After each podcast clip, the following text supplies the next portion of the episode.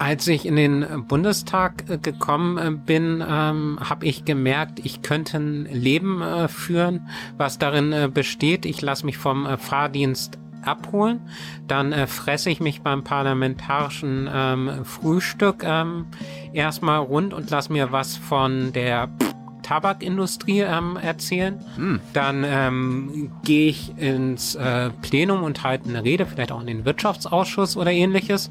Mhm. Ähm, dann mache ich vielleicht noch mal ein bisschen Sport, jogge durch den ähm, Tiergarten und gehe dann ähm, abends und fresse mich durchs Buffet der ähm, Automatenhersteller äh, Lobby sozusagen ja. beispielsweise. Ne? Ja. Und das könnte ich so jeden Tag machen und ich bräuchte keinen Kontakt mehr zur Bevölkerung. Es wäre vollkommen ähm, okay, wenn ich ähm, mit Lobbyisten ähm, zusammensitze und dann wird das schon laufen. Ja, die sind ja die Experten in ihrem Bereich. Ja, eben, genau. Da wären wir wieder bei der Expertokratie. Cool. Das, das machst du auch? Ja, nein, natürlich nicht. So, eine neue Folge Junge Naiv. Wir sind an einem Ort, wo wir vorher noch nie gedreht haben. Wo sind wir? Wir sind auf dem Schiff Unkraut des Unkraut-Kollektivs. Das hier gehört zum Stadtteil Lichtenberg.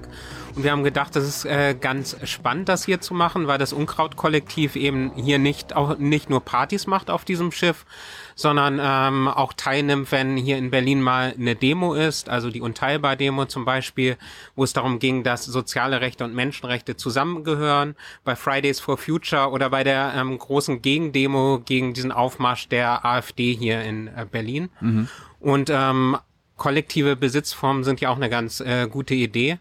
Und dazu kommt, dass wir auf der einen Seite da hinten ein Kraftwerk von äh, Vattenfall haben. Das war vorher ein Kohlekraftwerk. Seit 2017 ist es jetzt ein äh, Gaskraftwerk mit Erdgas. Und auf der Seite, das habt ihr vielleicht gesehen, als ihr hierher gefahren seid, ähm, haben wir ganz viele Neubauten. Das heißt, man hat hier auch die Problematik der Gentrifizierung. Das heißt, hier wird alles ähm, neu, ähm, stylisch und äh, schick und dann hat man natürlich auch die entsprechenden Konflikte, wenn hier zum einen eine alternative Kultur hier vor Ort ist und auf der anderen Seite halt ähm, die Leute sich belästigt ähm, fühlen dann, wenn hier halt Leute ähm, auch durchgehen, die eben nicht dem ähm, Idealbild des, des Normalos, der morgens äh, zur Arbeit ähm, geht und ähm, äh, abends die Tagesschau guckt. Ähm, und das ist, glaube ich, das ganz Spannende hier an dem Ort. Du wohnst hier, bist der Kapitän? Ja, der, wer, bist du? Das wäre das Ding. Nee, mein Name ist Lorenz Göster-Beutin. Ich bin Klima- und Energiepolitischer Sprecher der Bundestagsfraktion äh, Die Linke. Mhm. Und ähm, wir sind hier, weil mein Mitarbeiter hier ähm, auch Teil des Kollektivs sozusagen ist. Und ähm, insofern äh, war das für mich eine ganz gute Möglichkeit. Und ich glaube, im Raumschiff Bundestag hast du schon häufig genug gedreht. Liebe Hörer, hier sind Thilo und Tyler. Jung und Naiv gibt es ja nur durch eure Unterstützung. Hier gibt es keine Werbung, höchstens für uns selbst. Aber wie ihr uns unterstützen könnt oder sogar Produzenten werdet, erfahrt ihr in der Podcast-Beschreibung. Zum Beispiel per PayPal oder Überweisung. Und jetzt geht's weiter. Seit wann bist du im Raumschiff Bundestag? Seit September 2017, also noch relativ neu, erste Legislaturperiode. War das dein Lebenstraum, mal Politiker im Bundestag zu werden? Nee, eigentlich äh, war es das nicht. Ich, irgendwann wollte ich mal Journalist äh, werden und dann wollte ich Wissenschaftler werden und Historiker und irgendwann habe ich dann umgeschwenkt ähm, und muss aber sagen, dass es schon eine sehr gute Angelegenheit ist und dass es eine Menge an Möglichkeiten auch äh, bietet. Jetzt bist du fast fast drei Jahre im Bundestag. Gibt es irgendwas, was du äh, gelernt hast in den drei Jahren, was du dir vorher also bevor du im Bundestag gekommen bist, nie hättest vorstellen können? Naja, ich habe beispielsweise immer gedacht, dass so Ausschüsse im äh, Bundestag dafür da sind, dass äh, wirklich Sachen ausgehandelt wird, dass man da über Sachen diskutiert, dass sich vielleicht auch mal Meinungen ändern oder so. Und tatsächlich ist es so, wenn du im Wirtschaftsausschuss äh, sitzt, da sitzen viele Leute mit vorgefertigten Meinungen, ähm, der Herr Altmaier zum Beispiel. Und äh, dann äh, werden sich diese vorgefertigten Positionen an den Kopf äh, geworfen. Aber da ändert sich halt nicht wirklich äh, was. Und insofern ist die, diese Art des Parlamentarismus eine, eine sehr statische Angelegenheit eigentlich. Und ähm, ich glaube, da ist mir nochmal klar geworden, wie notwendig eine Demokratisierung unserer Demokratie tatsächlich ist. Aber warum hast du angenommen, dass man quasi offen diskutieren kann mit anderen Parlamentariern? Also in einem Ausschuss, in einem Wirtschaftsausschuss? Ja, eigentlich ein bisschen naiv, oder? Ja. Ähm, tatsächlich. Wie alt bist du nochmal? 42. Ah, ja. Aber tatsächlich habe ich mir so eine gewisse Naivität da vielleicht ähm, bewahrt. Wenn da Ausschüsse sind, ähm, habe ich zum Beispiel an der Uni ähm, die Erfahrung schon gemacht in der studentischen Selbstverwaltung, dass man da Sachen äh, miteinander diskutiert und dass dann auch mal ein Kompromiss, eine neue Lösung ähm, kommen kann. Aber die Ausschüsse im Bundestag tagen unter Ausschluss der Öffentlichkeit, was das Ganze nochmal ähm, wesentlich unspannender macht. Und ähm, da passiert halt nicht so wirklich viel, außer eben, wie gesagt, die vorgefertigten Meinungen, die sich an den Kopf geknallt werden. Warum tagen die Ausschüsse im Bundestag nicht öffentlich? Tja, also wir als Linke, äh, kannst du ja denken, haben schon immer darauf gedrungen, dass die öffentlich tagen müssen. Die Argumentation ist, glaube ich, irgend so etwas, dass man in vertraulicher Atmosphäre äh, besser die Argumente austauschen kann. Aber das ist eigentlich letztlich vorgeschoben. Und äh, ich glaube, die, die Bevölkerung hätte eigentlich ein Interesse daran, äh, wenn ich im Bundestag beispielsweise argumentiere äh, zum ähm, Strukturwandel, also wenn die Kohlekraft sozusagen aus der Lausitz rausgeht und die Bundesregierung hat da vorher die Mittel für den Fahrradverkehr ähm, rausgestrichen und von der Union bekomme ich da in den Kopf geknallt, ja Herr Beutin, äh, Fahrradverkehr hat aber doch nichts mit Strukturwandel zu tun. Und das sind so Sachen, wäre ja schön, wenn das auch an die Öffentlichkeit käme, ne? Hm. Ja, aber warum, warum wehren die sich dagegen, dass die Ausschüsse öffentlich sind? Wer wehrt sich da genau dagegen? Naja, äh, die regierenden Parteien, ähm, insbesondere glaube ich meines Wissens äh, die Union. Und Haben die was zu verstecken? ah, f- also ich meine, manchmal sind schon ähm, dämliche Äußerungen, aber die fallen auch im äh, Plenum des Deutschen äh, Bundestages. Und ähm, eigentlich ist das nicht groß äh, spektakulär, was da abläuft. Aber manchmal kann man schon dann auch als Opposition sehr zielgenau dann auch kritisieren, was man in der Bundestagsrede nicht unbedingt äh, so tun äh, kann. Vielleicht haben- wollen sie das ein bisschen äh, verstecken. Und ab und zu haben dann auch einige Leute dann ehrlichere Momente. Also wenn Herr Altmaier beispielsweise erzählt, ja, wir wollen keine gesetzlichen Regelungen äh, bei dieser und jener äh, Sache, weil wir vertrauen der deutschen Wirtschaft. Ja, du nicht? Keine Ahnung. Du nicht? Ähm, ich habe da so ein gesundes äh, Misstrauen, äh, was so aus Erfahrungswerten äh, resultiert. Und wir wissen ja schon, dass es einige Jahrzehnte, auch wenn du auf die Klimapolitik äh, guckst, äh, gibt, wo immer gesagt worden ist, wir machen das mit Anreizen und dann wird sich schon irgendwas tun und dann stellen wir eine Milliarde zur Verfügung und das wird dann irgendwie abgerufen werden und dann wird die Wirtschaft sich schon entwickeln und so. Und das hat irgendwie Jahrzehnte nicht geklappt und ich sehe keinen Grund, warum es jetzt klappen sollte. Worüber hast du deine erste Bundestagsrede gehalten? Meine erste Bundestagsrede geht's äh, darum, warum äh, auch mit einer Energiewende und wenn wir jetzt die 20 Dreckskixen Kohlekraftwerke abschalten, warum dann trotzdem keine einzige Glühbirne ausgehen äh, würde, weil wir eben so einen massiven Stromüberschuss haben. Das, diese Formulierung habe ich ganz gut in Erinnerung. Die einzige Glühbirne, die nicht ausgeht. Äh, Quatsch, keine einzige, die ausgeht. Jetzt bist du der Energie- und klimapolitische Sprecher der Linken. Genau. Bist du, bist du daran ausgebildet? Bist du der Experte drin? Ich bin äh, kein äh, Experte, sondern ich äh, habe Muss man bei der Linken auch nicht sein, oder was? Ähm, ich weiß nicht, ich habe auch da so, so ein bisschen skeptisch, Skepsis an diesem, dieser Vorstellung des Expertentums.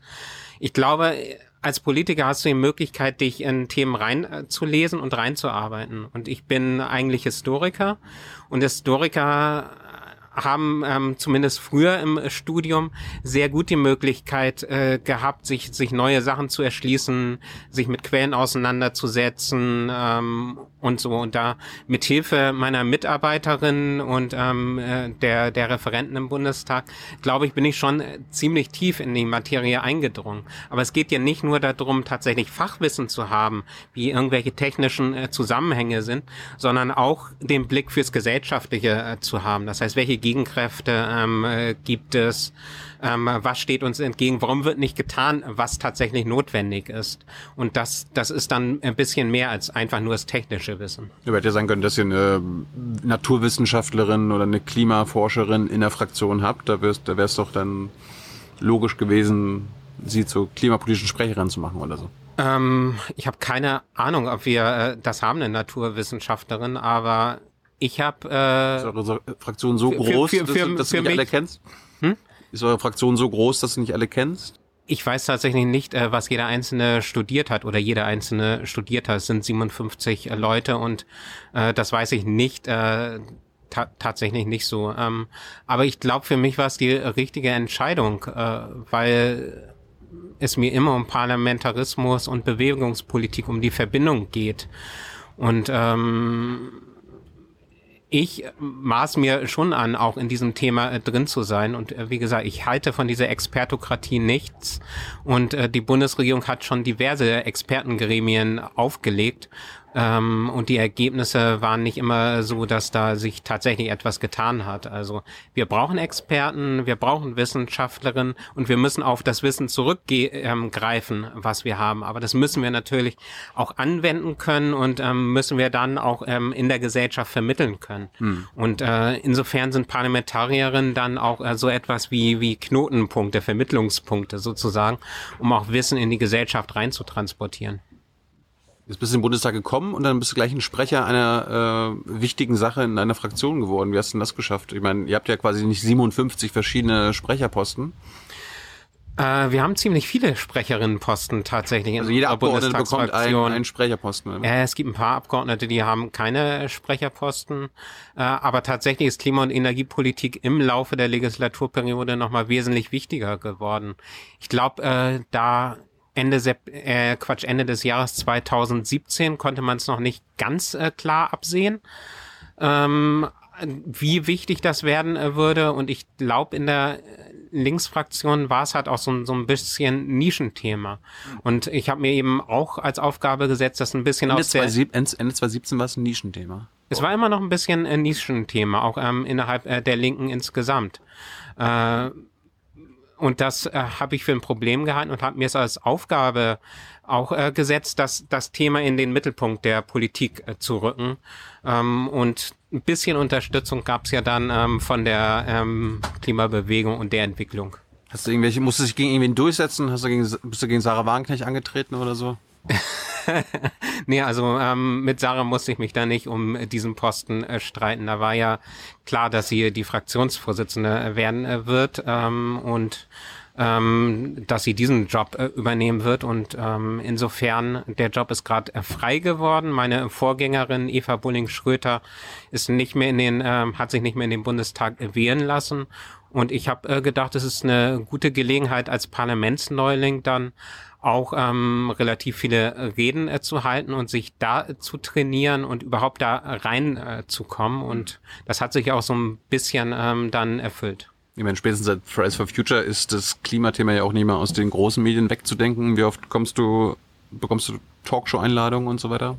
Talkshow-Einladungen noch nicht so wirklich. Äh, wir, also viel äh, über die Presse, ähm, Öffentlichkeit, ähm, paar Interviews, äh, größere Talkshow-Einladungen bis jetzt nicht. Also ich glaube, das letzte Mal, als ich äh, wirklich in der Talkshow war, war damals als äh, Studierender. Aber ich glaube, das ist auch nicht das Zentrale, um politisch wirksam zu sein. Ja, aber wäre schon schön, wenn man quasi auch als Lika-Politiker der, der Klimaexperte dann ist, äh, zu Wort kommt. Klar, wäre wär das schön und ähm, ich bin offen äh, dafür. Aber für mich zählen andere Sachen. Für mich zählen äh, Sachen wie äh, die Position öffentlich vertreten äh, zu können, mhm. ähm, aber auch in den Bewegungen gleichzeitig präsent und aktiv zu sein und äh, zu zeigen, die Linke hat eben eine klare klimapolitische Position. Reden wir gleich drüber. Klar. Ähm, wann bist du denn, was wolltest du jetzt nach, nach der Schule machen? Also du meintest ja, du wolltest Wissenschaftler werden, dann wolltest du das werden und dann das werden. Was, was, was wolltest du nach Abi hast du ja gemacht, oder? Äh, Abi habe ich äh, gemacht. Ich äh, komme aus Trittau, das ist äh, Hamburger Randgebiet, ja. Speckgürtel sozusagen. Ähm, und ähm, da in der Nähe von Trittau vom äh, Dorf sozusagen und habe da so so die die ersten politischen äh, Schritte auch gemacht. Also du bist auf Dorfschule gegangen oder was? Nee, ähm, das gab's bei uns nicht mehr, sondern äh, zentral in diesem Ort äh, Trittau halt in der Nähe von äh, Hamburg ähm, gab's eine zentrale Schule, äh, einen zentralen Schulkomplex, wo dann damals halt ähm, hieß es ja noch Realschule, Hauptschule, Gymnasium und die äh, Grundschule dann halt waren. Quasi alles an einem äh, Platz. Mhm.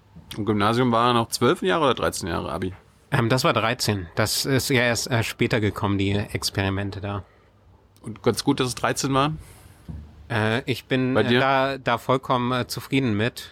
Und äh, ich glaube, das habe ich auch äh, gebraucht. Also ich halte nichts äh, davon, von dieser Vorstellung Schule just in time und Studium von just in time, äh, sondern ich glaube schon, dass es auch äh, ein Stück weit um äh, Selbstentwicklung äh, geht.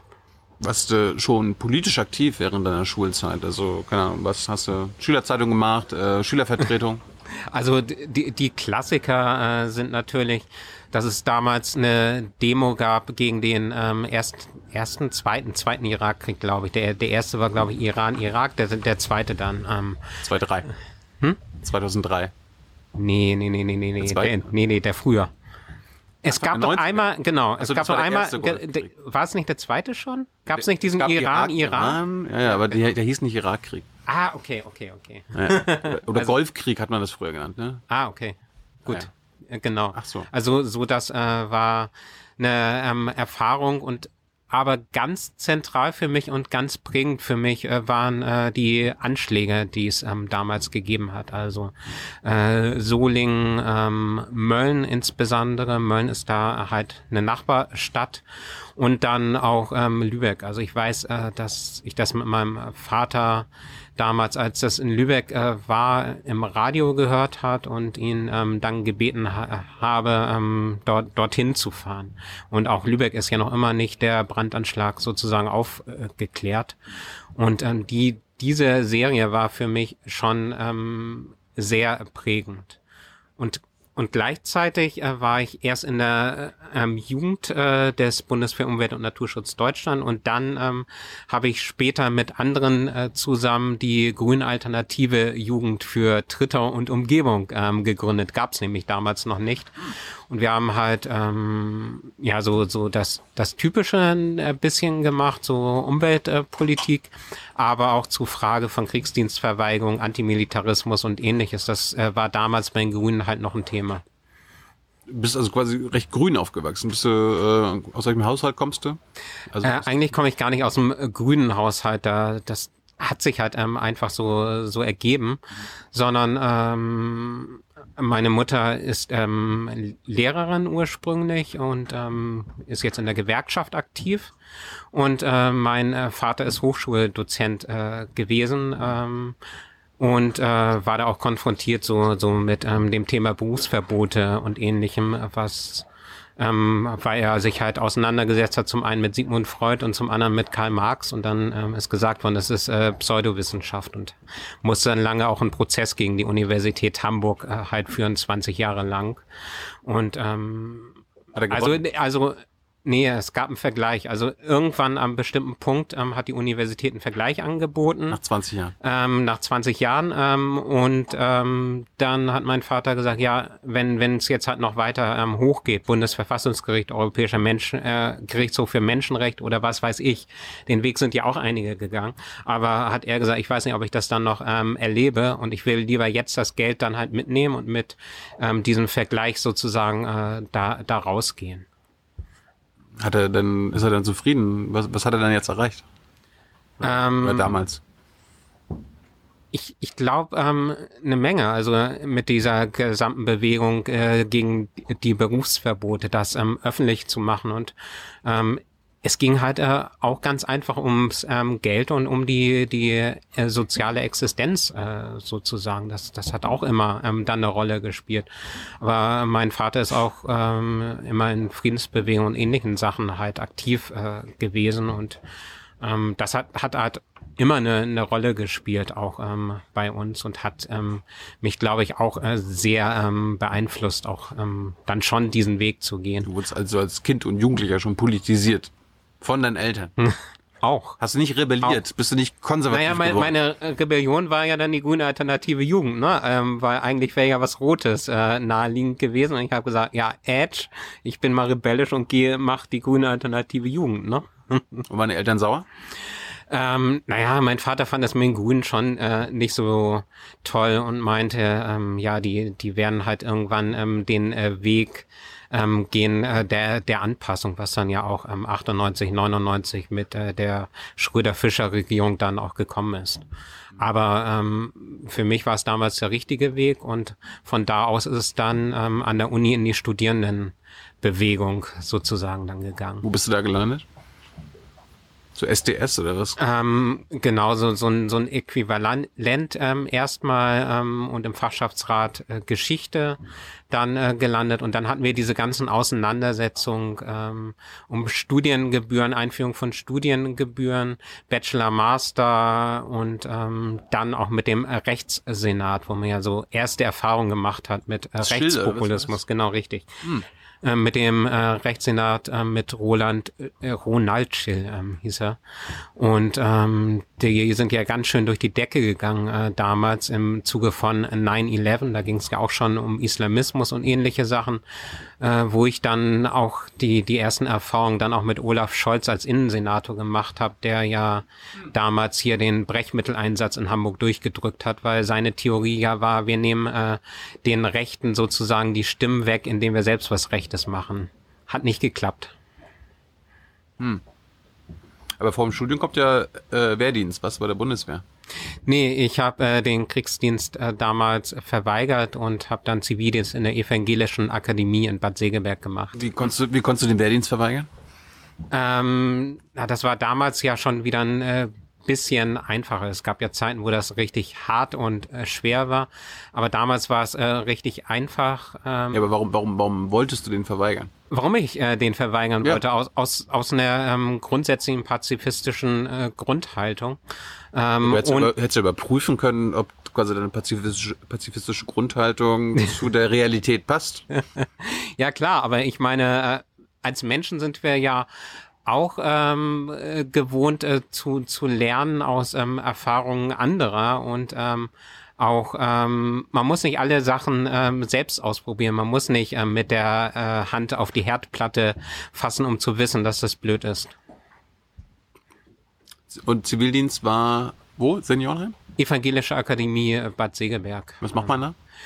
Das war damals ein ähm, Tagungszentrum, da ähm, ging es um Tagungsbetreuung, ähm, äh, Betreuung von jugendlichen ähm, Gruppen, aber auch irgendwie Ausschank ähm, bei Tagungen, äh, Gärtner unterstützen und so weiter und so hm. fort. War sehr angenehm.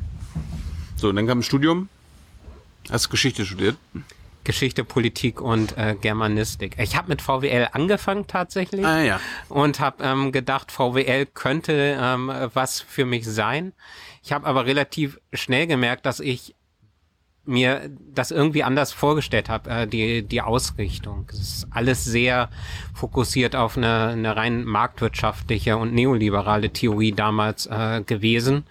Und ähm, oh, die hat sich durchgesetzt, es, ne? es gab ähm, wenige Professoren, die das irgendwie anders gesehen haben. Ähm, ja, aber die, die Marktsicht hat sich doch durchgesetzt und der ja, neoliberale hat sich, Sicht, hat sich ja damals ähm, schon, ne? Mit, mit 89 ähm, hat der Kapitalismus gewonnen und äh, wie der Philosoph äh, Francis Fukuyama gesagt hat, es war dann die Ende, das Ende der Geschichte, ne? Ja, eben. Ja, eben. Fertig. Können wir aufhören mit dem Interview. Genau. Gut. ja, aber, aber selbst wenn du quasi damit ein Problem gehabt hast, hättest du wieder bei der Bundeswehr machen können, äh, guckst du das halt an und verstehst quasi, ne, Feind verstehen und so weiter. ja, auch eine nette Idee, ne? Da ja. gab's tatsächlich mal, ich glaube auch ähm, im Zuge 60er, äh, 70er Jahren, ne, Linke in, in die Bundeswehr, um den äh, Dienst an der Waffe irgendwie zu lernen und ähm, da reinzukommen und den Feind äh, zu verstehen. Aber halte ich nicht so viel ähm, äh, davon. Ich will lieber die Bundeswehr auf äh, ganz lange Sicht, sag ich mal, überflüssig machen. Es gibt immer äh, so, ein, so ein Running Gag jetzt mittlerweile fast schon in den Interviews, dass äh, gesagt wird, die jungen Leute von Fridays for Future und so weiter, die sollen einfach zur CDU gehen und die CDU von unten äh, unterwandern. Also du brauchst ja in manchen ostdeutschen ähm, Bundesverbänden, äh, Landesverbänden mal ein paar tausend und dann hast du da eine Mehrheit. Genau, solche Versuche gab es ja mit der FDP hier in Berlin, äh, glaube ich auch mal, gab es auch mal den Versuch, da massenhaft einzutreten und die FDP zu übernehmen und die dann irgendwie zu einer ähm, interessanten Partei zu machen oder so. Aber ich weiß nicht. Oder die Linken. Geht in die Linken und äh, krempelt die Linken um. Ja, ähm, Habt ihr da Bedarf oder ist die perfekt?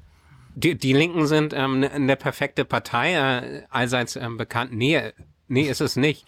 Ähm, sondern ich, man geht, glaube ich, in eine Partei mit einer, im Idealfall mit einer bestimmten Position rein und guckt sich an, äh, okay, ich habe vielleicht 70, 80 Prozent Übereinstimmung, das könnte ähm, was äh, werden.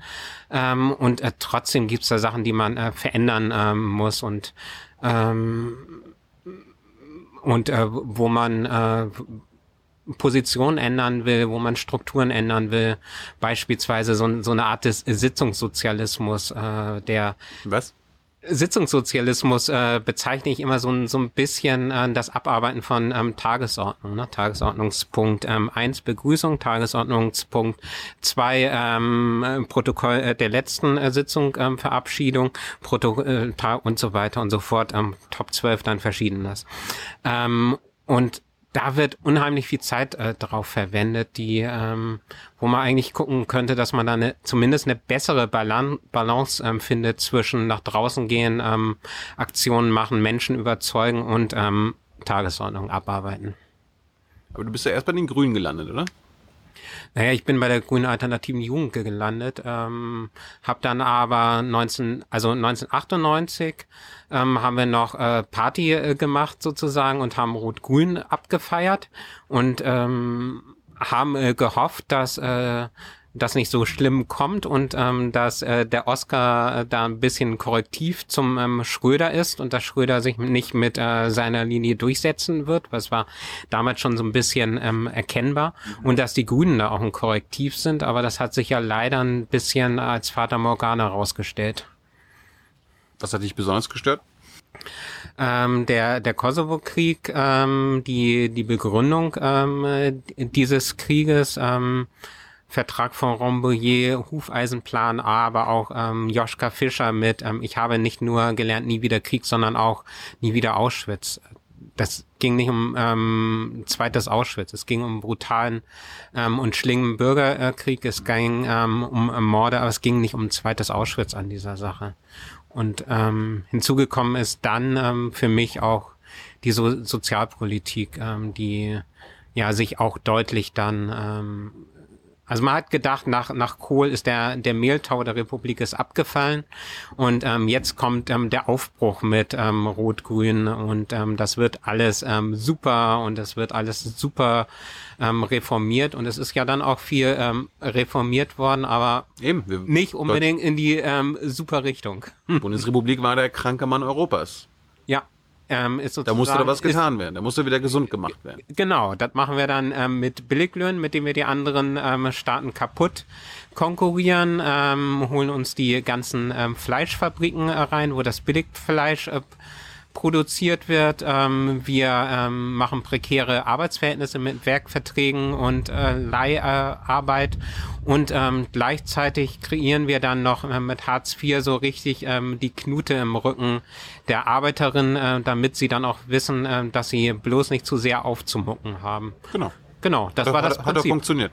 Ähm, es hat funktioniert, ähm, wenn man halt ähm, so eine neoliberale ähm, und ähm, äh, eher nicht so menschenfreundliche Weltsicht hat. Das stimmt. Ja, aber gut, jetzt würde jeder Neoliberale oder jeder FDPler sagen, er ist natürlich auch ein Menschenfreund. Ja, natürlich. Die wollen ja alles das Beste und dann kommt die unsichtbare Hand und ordnet das und ähm, stellt dann wieder irgendwie irgendwas ähm, her, damit es ähm, weitergeht. Und es ist ja auch wichtig, dass es der Wirtschaft gut geht, sagen die ja dann. Da Ne? glaubst du nicht an die unsichtbare Hand. Also Hans-Werner Sinn, der Ökonompapst in Deutschland, hat hier gesagt, äh, natürlich gibt's die. Wer hat das hier gesagt? Ja, also hier bei Jung und Naiv. ah, nicht echt? auf dem, Den- nicht auf dem Den hattet ihr auch. Cool. Klar. Ja, ich glaube, dass äh, Sinn viel Unsinn ähm, redet. Das liegt ja nahe bei äh, seinem Namen, dieser Wortwitz. Und ähm, äh, er hat äh, den, den totalen Markt äh, vertreten vor der Finanz- und Wirtschaftskrise. Nach der Finanz- und Wirtschaftskrise hat er gesagt, oh, okay, wir müssen jetzt doch den Markt regulieren. Mittlerweile ähm, redet er wieder über den ähm, äh, freien Markt. Das, das, das hat so Konjunkturen, ähm, äh, was er tatsächlich erzählt. Ähm, aber nein, ich glaube nicht an die unsichtbare Hand, weil das ist ein bisschen, ähm, wenn, wenn man das populistisch formulieren will, wir haben ähm, ganz viele Menschen, die machen ähm, alle ähm, gemeinsam ganz ähm, böse, ähm, egoistische Sachen. Ähm, und, und dann kommt das alles, richtig, dann kommt das alles sozusagen äh, zusammen und ähm, aus den ganzen egoistischen Sachen kommt ähm, wie durch ähm, ein Wunder dann ähm, nachher irgendwas ähm, Gutes äh, bei raus. Und der Staat, den brauchen wir ja nicht, der ist ja dann nur ein Nachtwächter und stellt sozusagen die Ordnung her für dieses System. Genau. Ja, das ist, das ist die Idee. Nur, ja, klingt in der Theorie erstmal gut. Nur äh, wir sehen ähm, weltweit, dass es eben nicht ähm, funktioniert und dass im Prinzip das Gegenteilige ähm, passiert. Das heißt, ähm, wenn viele Leute viel Egoistisches ähm, machen, wird die Gesellschaft ähm, egoistisch ähm, und ähm, bestehende Ausbeutungsverhältnisse und bestehende Ungleichheiten äh, spitzen äh, sich zu. Und ähm, zwar nicht nur äh, bei uns in unserer Gesellschaft, äh, sondern ähm, eben auch weltweit, auch in den Ländern, ähm, die wir sozusagen, die wir sozusagen ausbeuten müssen, um unseren Reichtum und unseren Wohlstand aufrechtzuerhalten und ähm, unsere Gesellschaft am Laufen zu halten. Welche Länder beuten wir aktuell aus? Ähm, die, bei denen das einfach möglich ist. Äh, das ist eine ganze Menge. Beispielsweise durch unfaire Handelsverträge, afrikanische ähm, Staaten, durch Abbau ähm, von Ressourcen, ähm, Nigeria Öl äh, beispielsweise. Gibt, gibt da ganz spannende äh, Sachen über die man da äh, reden kann. Zum Beispiel Burkina Faso, wo wir unseren, äh, unsere ganze Milch ähm, hinschaffen, die wir nicht ähm, brauchen und die äh, dort die Strukturen und die kleinen äh, bäuerlichen Strukturen äh, kaputt machen und Armut äh, schaffen. Oder die Fischbestände, die vor Somalia äh, weggefischt werden und wo wir uns dann wundern, warum Leute denken, es sei irgendwie dann mal eine Möglichkeit, um zu überleben, ähm, einfach mal ähm, ein paar dieser ähm, Boote sozusagen in Besitz zu nehmen, also Piraterie. Ich meine, alles hat ähm, eine Ursache und eine Wirkung. Hm. Gut, jetzt hast du was gegen Neoliberale. Was bist du denn? Ich, äh, Kommunist oder was? Na, ich bin demokratischer Sozialist, wie es in unserem Parteiprogramm äh, steht. Ähm, aber, äh, aber, aber letztlich, um ähm, ganz ehrlich äh, na, demokratischer Sozialist ist ein bisschen die Abgrenzung vom, vom autoritären Sozialismusmodell, das ähm, mit dem äh, Stalinismus, das, was meine Grundüberzeugung ist, das funktioniert nicht.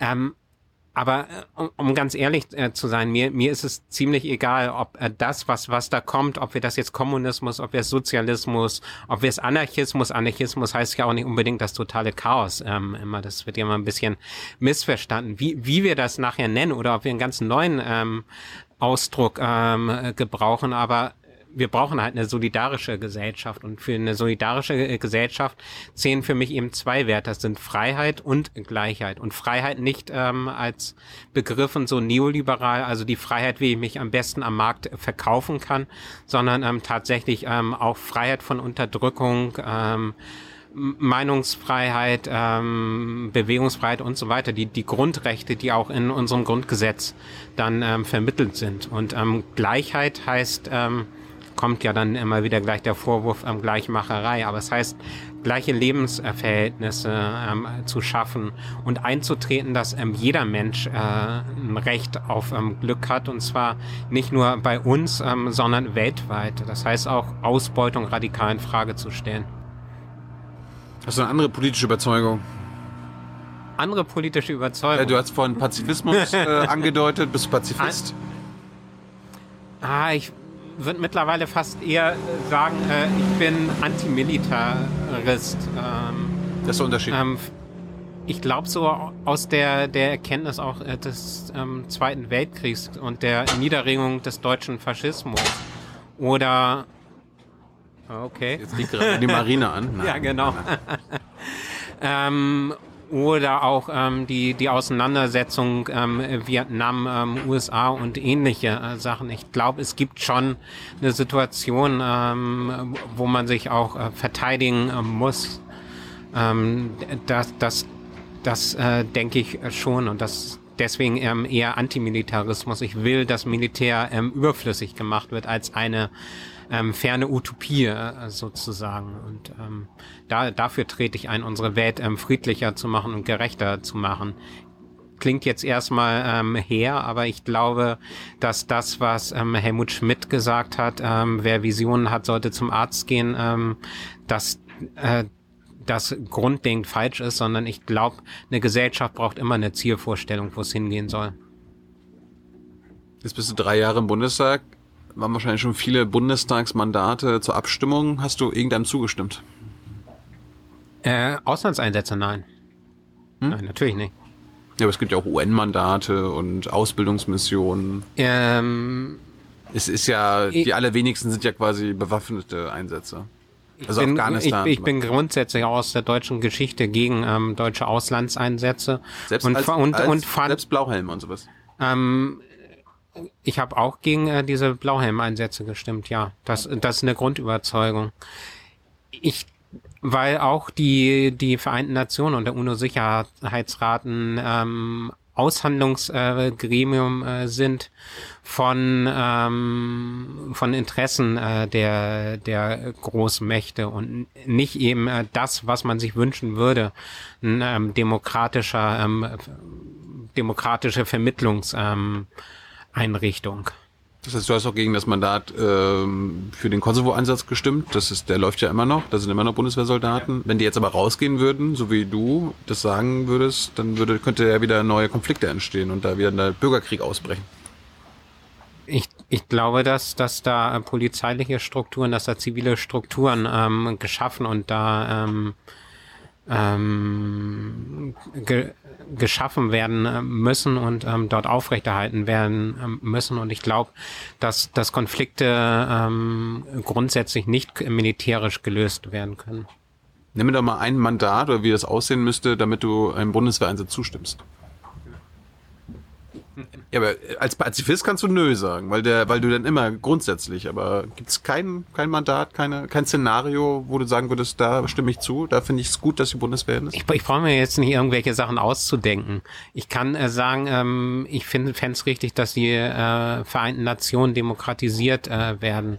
Ich finde die Funktion des UNO-Sicherheitsrates, wie er strukturiert wird und dass er so ein Entscheidungsgremium bei, gerade bei solchen Fragen ähm, ist, finde ich äh, problematisch. Ähm, ich würde mir ähm, aber auch eine Stärkung der Vereinten Nationen und vielleicht auch ein Gewaltmonopol äh, wünschen, äh, sozusagen. Aber wünschen kann ich mir viel. Also ich kann mir wünschen, dass die nationalen Armeen abgeschafft werden, dass die UNO ein Gewaltmonopol haben, dass die UNO ähm, funktionieren. Aber ähm, das ist ähm, das Wünschen hilft nichts, äh, sondern darauf hin äh, zu arbeiten. Was hältst du von der Idee einer europäischen Armee oder einer EU-Armee? Ähm, das ist ja auch ein Ziel, was Merkel und ähm, Macron als ein Modell sozusagen äh, ge genannt haben, um aus der Finanz- und Wirtschaftskrise rauszukommen. Äh, mhm. Weil wir, dann kann man gemeinsam produzieren für die gemeinsamen ähm, Armeen und ähnlichem. Wir haben aber gesehen, dass gerade die, die europäischen Armeen, auch äh, Stichwort Libyen-Konflikt ähm, und andere ähm, genutzt werden, um, äh, um sozusagen auch in diesen, diesen Weltordnungskriegen, als die ich das äh, bezeichnen würde, auch genutzt werden, um, um ungleiche Verhältnisse und Ausbeutungsverhältnisse auch aufrechtzuerhalten. Aber wenn dein Ziel ist, quasi Militarismus, um militärische Strukturen zu überwinden, ist es dann nicht leichter, quasi eine europäische Armee dann irgendwann zu überwinden, anstatt 30 verschiedene? Ach, du meinst, wir bündeln das alles und dann ähm, überwinden wir es gemeinsam also, als, als subversive Strategie. Ich habe immer ne? verstanden, es gibt keine, keine Bundeswehr, mehr, Bundeswehr mehr und keine französische Armee, sondern eine EU-Armee. Ja, und äh, Frankreich beispielsweise will das äh, verbinden und äh, ich habe gehört, dass die Union da auch nicht ganz abgeneigt ist, dann mit einer Lockerung zum Beispiel von äh, Rüstungsexportkontrollen und ähnlichen äh, Sachen. Noch lockerer? Äh, ja, no, noch lockerer tatsächlich, äh, genau. Also Frankreich ha handhabt das wohl auch noch ein bisschen ähm, lockerer und ich meine, das kurbelt ja dann auch die Wirtschaft an und ist ja dann wahrscheinlich auch wieder eine ganz gute Idee. Also es war jetzt Zynismus. Du hast jetzt keine Sympathien für eine europäische Armee? Nee, habe ich nicht. Was ist mit der NATO? Ich habe auch keine äh, Sympathien äh, mit der NATO. Die NATO ist ein Relikt des Kalten Krieges. Hatten wir ja eben schon mal. Ähm, die NATO hat äh, quasi gewonnen. Ja. Ähm, und es gab tatsächlich dann irgendwie zehn Jahre, wo, wo die NATO nach einer Aufgabe gesucht hat, nach, nach einem neuen äh, Konfliktfeld sozusagen äh, gesucht hat, weil viele gesagt haben, ja, die NATO, brauchen wir die NATO tatsächlich noch oder brauchen wir sowas wie Institutionen kollektiver äh, Sicherheit, also ähm, wo, wo Staaten tatsächlich eine, eine gemeinsame Sicherheitspolitik machen und Europäische ähm, Armee nee, oder europäisches Militär. nee, ja, aber das wäre ja ein ähnliches Konzept ähm, wie die NATO ähm, und wäre äh, so Aber ist es ein nicht besseres Konzept als die NATO? Weil dann bist du erstmal die Amis los.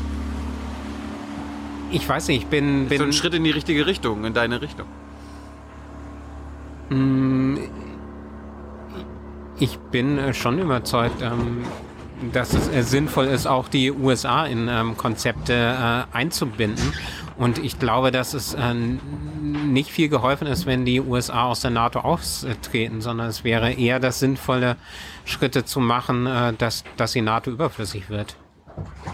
Na gut, äh, Pazifismus nicht wirklich. Ähm, Freiheit, Gleichheit, gibt es eine andere politische Überzeugung? Na, habe ich doch eben ähm, schon angedeutet. Neben äh, der Politik der äh, Klimagerechtigkeit ist es äh, auf jeden Fall der Antifaschismus, der für mich halt ähm, in der Grundlage von allem äh, bei mir Ist das ist. bist der Chef der Antifa?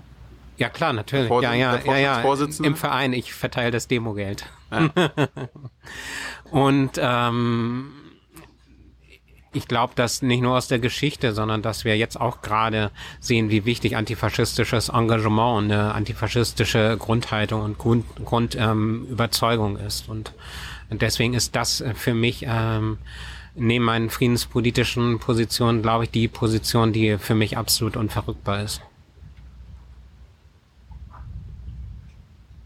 Wie, hältst du es mit, ähm, Gott, ich weiß gar nicht, wie wie ich es äh, formulieren soll. Ähm, bist du Antikapitalist? ähm, Antikapitalist in dem äh, Sinne, dass ich den Kapitalismus überwinden äh, will. Also ich, ich glaube nicht daran, äh, dass das äh, so eine Situation ist. Erst hast du den Kapitalismus, dann gibt's ähm, den Break und dann hast du den äh, Sozialismus. Sondern ich glaube, dass, dass man Schritte innerhalb dieser Gesellschaft ähm, gehen kann. Aber in dem Sinne bin ich Antikapitalist, dass ich äh, glaube, dass der Kapitalismus unsere Lebensgrundlagen grundlegend schädigt und dass wir, wenn wir wirklich und die Zukunft der Menschheit retten wollen, äh, dass wir tatsächlich ähm, den, den Weg gehen müssen zu einer solidarischen äh, Gesellschaft, die, ähm, die die grundlegenden Prinzipien des Kapitalismus überwindet. Aber was heißt für dich Solidarität oder solidarisch sein? Weil das haben wir auch in den letzten, sag ich mal, zehn Jahren mitbekommen, wenn Deutschland solidarisch mit Griechenland war, dann war das eher so sie knebeln, weißt du? Fandest du, äh, Deutschland war solidarisch mit ähm, Griechenland? Nein, aber Mer ja- Merkel, und, Merkel und Schäuble haben davon gesprochen und die Ja, äh, selbstverständlich. Ich meine, aber real war es so, dass das äh, Geld, was dorthin gepumpt worden ist, äh, dann auch auf ähm, anderem Wege wieder an die deutschen Banken zurückgekommen ähm, Ja, ist, um äh, Schulden zu finanzieren. Dass dort das Gesundheitswesen, ähm, das Rentensystem angegriffen worden ist, Privatisierung von Flughäfen und anderen Sachen. All das war sozusagen äh, nochmal, dass man dieses deutsche ähm, Modell, ähm, was wir mit Niedriglöhnen, mit der Agenda-Politik, mit Privatisierung und so weiter, ähm, dass man dieses Modell übertragen, äh, dass man dieses, ich dachte, wir schwimmen weg, dass wir dieses Modell ähm, übertragen haben auf äh, ganz Europa und mit dieser ähm, Politik, Austeritätspolitik ähm, genannt, ähm, haben wir tatsächlich dann ähm, die, die Staaten ähm, geknebelt und unser deutsches Modell äh, denen sozusagen übergestülpt. Und das hat weniger mit Konkurrenz zu tun, äh, Quatsch, weniger mit Solidarität zu tun und mehr ähm, damit äh, zu tun, äh, tatsächlich ähm, zu sagen, dass das äh, deutsche Wesen, das deutsche Modell ähm, und das deutsche Kapital ist das, ähm, woran Europa wächst. Ja, mein Punkt war so ein bisschen, der Begriff Solidarität wurde pervertiert. Ja, aber die, die Strategie des Neoliberalismus ist ja grundlegend, äh, Begriffe zu pervertieren. Ähm, beispielsweise hatte ich ja vorhin schon mal angesprochen, den Begriff der Freiheit als mm.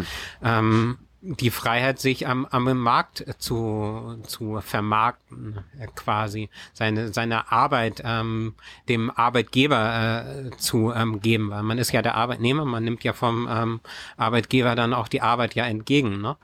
Ähm, und und ich glaube, dass, dass wir schon Begriffe wieder vom Kopf auf die Füße stellen müssen. Und äh, Solidarität heißt einfach ganz ähm, grundlegend ähm, Internationalismus. Das heißt, ich will ähm, nicht nur Gerechtigkeit hier in äh, Deutschland eine gerechte Gesellschaft, sondern für mich äh, ganz ähm, klassisch gehört dazu auch, äh, dass ähm, ich weiß, dass, dass das, wie es hier ähm, läuft, dafür sorgt, dass es woanders richtig ähm, dreckig abläuft und äh, dass der globale Süden beispielsweise äh, gerade ähm, gerade schon eine, schon eine ganze Zeit ähm, ächzt unter dem äh, Folgen.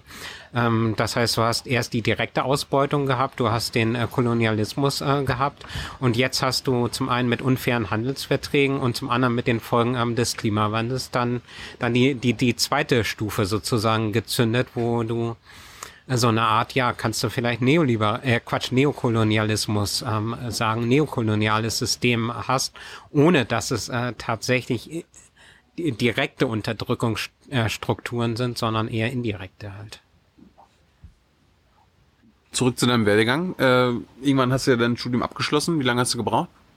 Ich habe äh, das war bestimmt noch nicht neun Bachelor, oder zehn, ne? neun, was? Das nee, das war, das war glücklicherweise noch Magister und ähm, relativ gute ähm, Freiheit. Ich glaube, ich habe zehn Jahre ähm, zehn insgesamt Jahre. gebraucht, habe mir ordentlich Zeit gelassen, habe vier Studierendenpolitik gemacht und kann äh, sagen, ich habe, wow, ich habe ähm, da tatsächlich keine keine Zeit verschwendet, sondern ich habe enorm viel gelernt. Ja, du hast natürlich Zeit verschwendet, weil du hättest wahrscheinlich jetzt sechs Jahre eher für die deutsche Wirtschaft da sein können. Eben, das sagte ich ja. Ich halte nichts vom Studium just in time ähm, und möglichst ähm, schnell der Wirtschaft zur Verfügung äh, zu stehen. Ja, kannst du ja auch. also deswegen führen wir ja auch das Interview nicht, damit du ähm, meine Meinung oder meine Position akzeptierst, sondern du willst Was, meine kennenlernen. Hast du zehn Jahre ähm, deinen Eltern auf der Tasche gelegen? Ähm, nee, ich habe BAföG bekommen. Ja. Ähm, und ich finde. Damit, damit konntest du zehn Jahre auskommen. Ja, irgendwann war, irgendwann war es äh, zu Ende und hab, äh, ich habe Nebenjobs gemacht, habe zum Beispiel im Altersheim ähm, gearbeitet, Sicherheitsdienst und ähm, solche Sachen. Sicherheitsdienst. Ja, Sicherheitsdienst. Ähm, und dann irgendwann ähm, war dann auch das Angebot, ob ich das nicht ähm, machen will ähm, für äh, die amerikanische Boot, nee Quatsch, fürs amerikanische Konsulat in Hamburg. Dann müsste ich aber schießen lernen. Und das war dann so der Punkt, wo ich gesagt habe, ah. ich bleib lieber dabei, äh, was ich jetzt mache. ist ja besser, besser bei der Bundeswehr gegangen. Äh, nee, dann hättest, du, hättest du gelernt. Nee, äh, ja, schießen hätte ich dann ähm, gelernt, ne? Ähm, aber das wäre ja so ein bisschen ähm, komisch gewesen und dann die amerikanisch, das amerikanische Konsulat bewachen, dachte ich, wäre ja nicht so eine tolle Idee. Sie müssen spionieren können. Ah, draußen vor der Tür, ich weiß nicht. Ja, wer weiß, wer weiß, wer weiß. Äh, okay, zehn Jahre und dann hast du aber irgendwann eine Abschlussarbeit machen müssen. Worum ging's da? Ähm, die Deine Magisterarbeit dann wahrscheinlich. Richtig, ja. genau. Das hieß semantische Affirmation ähm, Wandlung eines Historikers ähm, Anfang des 20. Jahrhunderts oder so, keine Ahnung. Da ging es um meinen Großonkel Ludwig Beutin, der war Sozialhistoriker. Ähm, und ich bin da halt äh, drauf äh, gestoßen, dass, dass sein Lebenswerk halt nicht ganz so geradlinig war, wie man sich das äh, vorstellt, sondern dass es so den ein oder anderen Bruch gerade ähm, 33 und 45 da gegeben hat. Und semantische Affirmation heißt, ähm, dass ich untersucht habe ähm, unterschiedliche Ebenen. Das heißt, ich habe zum zum einen ähm, als grundlegend ähm, erstmal seine Lebensgeschichte mir ähm, angeguckt und habe dann angeguckt, ähm, wie ähm, wandelt sich das in der Begrifflichkeit in seinen wissenschaftlichen Werken. Das heißt, wir ähm, kommen ähm, so ab 33 ähm, dann solche Begriffe wie Volksgemeinschaft, Blut, ähm, Rasse und ähnliches in seine Werke rein. Welche Rolle spielt das?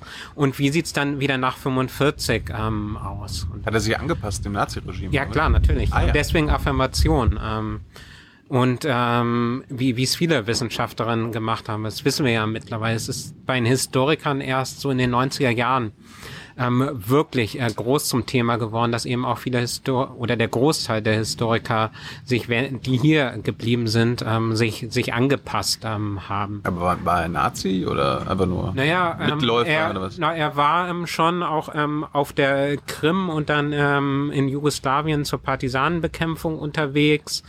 Seine Einheit hat an Geiselerschießungen teilgenommen und er war auch geistiger Führer äh, seiner Truppe, das heißt der, der für die Moral sozusagen, ähm, für die Aufrechterhaltung äh, zuständig war.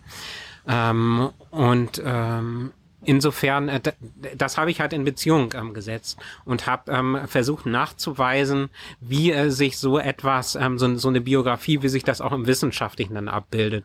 Und kannst dir vorstellen, es war dann 45 äh, so, dass ähm, dann solche Begriffe verschwunden äh, sind und ähm, dann ist er sogar ein bisschen anti-imperialistisch ähm, geworden. Also zumindest gegen die USA war ähm, dann äh, nach 45.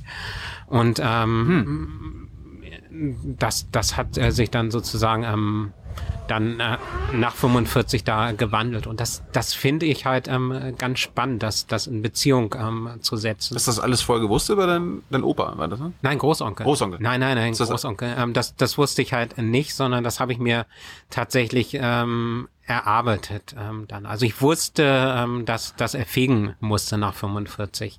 Also im Zuge der Entnazifizierung ähm, dann. Ne? Er musste fegen?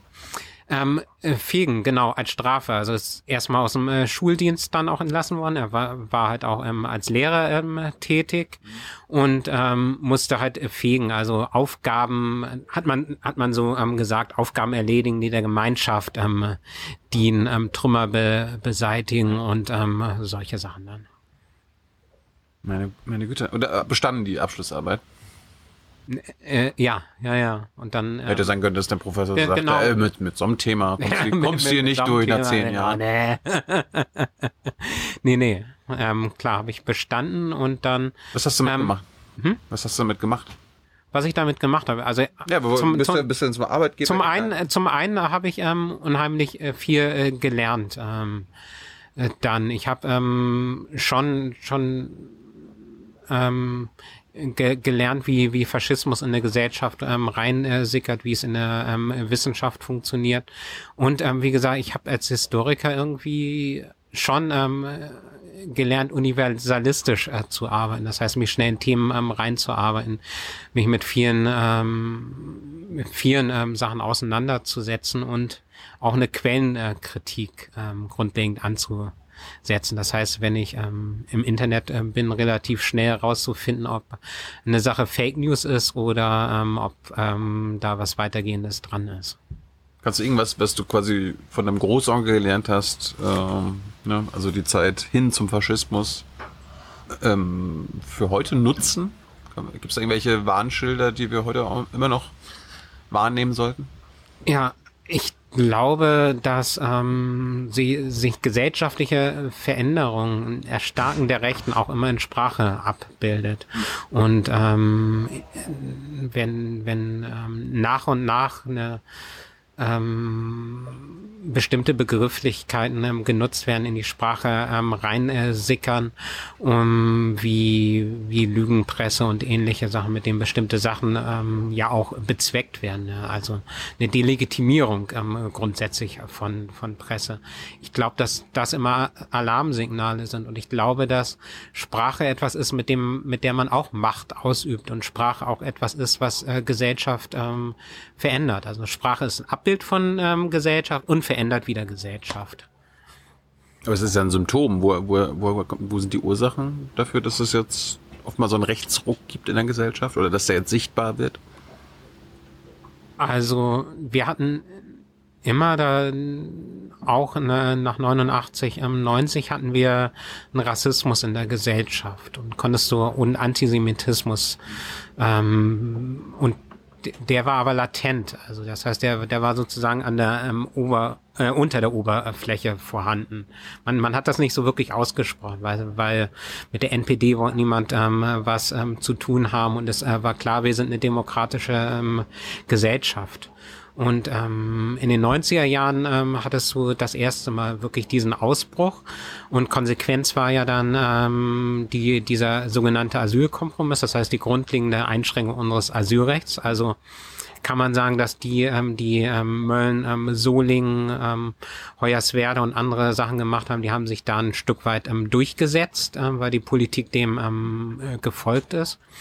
Und ähm, ich glaube, dass es jetzt auch wieder Ausdruck einer gesellschaftlichen Krise ähm, ist, ähm, einer ähm, Krise, wo, wo es ähm, um, um Lebenswelten geht, wo es um äh, Sicherheiten geht und wo es eine Grund, um eine grundlegende Verunsicherung in der Gesellschaft ähm, geht. Und ich glaube, dass die Agenda-Politik, über die wir eben gesprochen haben, da einen ganz großen Anteil ähm, daran ähm, hat. Ähm, und ähm, ich glaube, ähm, dass wie zum einen diese diese extreme Vereinzelung ähm, in der Gesellschaft, ähm, die Abkehr von gesellschaftlicher Solidarität und ähm, diese Idee, ey, wenn es dir ähm, dreckig geht und wenn du arm bist, ähm, bist du selbst ähm, schuld ähm, dass das zum Zerfallen der, der Gesellschaft ähm, führt und dass es dann auch eine, eine Suche nach ähm, Deutungsangeboten äh, gibt. Mhm. Und äh, klar, Faschisten äh, geben eine Deutung. Es ist eine einfache äh, Deutung, die, die sie einem anbieten, die komplexe gesellschaftliche Zusammenhänge ähm, zusammenschrumpft auf ähm, die, die ähm, unter dir ähm, stehen, ähm, die äh, sind äh, schuld sozusagen. Hast du jemanden entdeckt? Äh, ja, mein Mitarbeiter telefoniert da und ich weiß nicht, ob das ähm, zu hören ist oder nicht. Nein. Ja? Okay, perfekt. Ja, es ist ja interessant, das äh, hat, glaube ich, Naika Furutan bei uns auch schon mal erzählt, ähm, dass quasi die Proteste und die Anschläge Anfang der 90er quasi ähm, mündeten in diesem Asylkompromiss, dass es quasi eine erfolgreiches, äh, eine erfolgreiche Strategie war. Ähm, hat, hat, hat denn die Pegida-Bewegung ähm, in den letzten fünf Jahren Erfolg gehabt? Äh, ja, ich, womit womit ich, könnten jetzt glaube, Corona, Corona, Corona, Corona-Leugner Erfolg haben? Also ähm, erstens, ich glaube, dass die AfD gewirkt hat ähm, und Pegida gewirkt haben, bevor sie im Parlament ähm, waren. Ähm, es gab die diese sogenannten Asylpakete, das heißt ähm, Einschränkung ähm, nochmal ähm, von äh, Migration. Mhm. Ähm, es ist anders ähm, auch ähm, geredet worden über Migrantinnen und Migranten. Die ähm, Mauern sind hochgezogen worden ähm, in Europa, die, die, also um Europa, die Grenzzäune und ähm, ganz klar die Abwehr auch von ähm, Geflüchteten und die Abwehr von Migration. Und ich glaube, dass sie dann ein Stück weit ähm, schon eine außerparlamentarische Opposition ähm, waren, die ins Parlament reingewirkt haben, bevor sie im Parlament ähm, drin waren. Und mhm. ähm, nicht zuletzt dann ähm, die, die Frage der Obergrenze, wie was äh, ja erst äh, Jamaika sozusagen äh, vereinbart ähm, hatte. Ähm, also ähm, FDP, CDU, ähm, Grüne. Ähm, das hieß, glaube ich, damals atmender Deckel ähm, zu mhm. 2017, als sie darüber verhandelt haben. Ja. Und was ähm, letztlich SPD und CDU dann auch wieder ähm, durchgezogen haben, sozusagen ähm, die Opfer ähm, äh, von von Ausbeutung, die die Opfer ähm, äh, von äh, Klimazerstörung und ähm, die die Opfer, dass wir denen ähm, die die Fisch Fischgründe leer fischen, ähm, dass wir deren Märkte zerstören, dass wir deren Lebensgrundlagen ähm, zerstören, ähm, die klopfen an die Tür. Und äh, die will man aber hier nicht ähm, haben. Man, man will nicht konfrontiert werden ähm, mit dem Elend, das soll draußen ähm, bleiben. Und deswegen ähm, geht äh, der Europäischen Union äh, darum, dass man nicht mehr die Bilder von ertrinkenden Geflüchteten im Mittelmeer hat. Ähm, ihnen geht es nicht darum, ähm, geht es nicht darum, dass die nicht mehr im Mittelmeer ertrinken oder in der Sahara verdursten, aber sie wollen nicht mehr die Bilder davon. Jetzt haben wir die ähm, Anti-Corona-Demos seit, seit ein paar Monaten. Macht dir sowas Sorgen?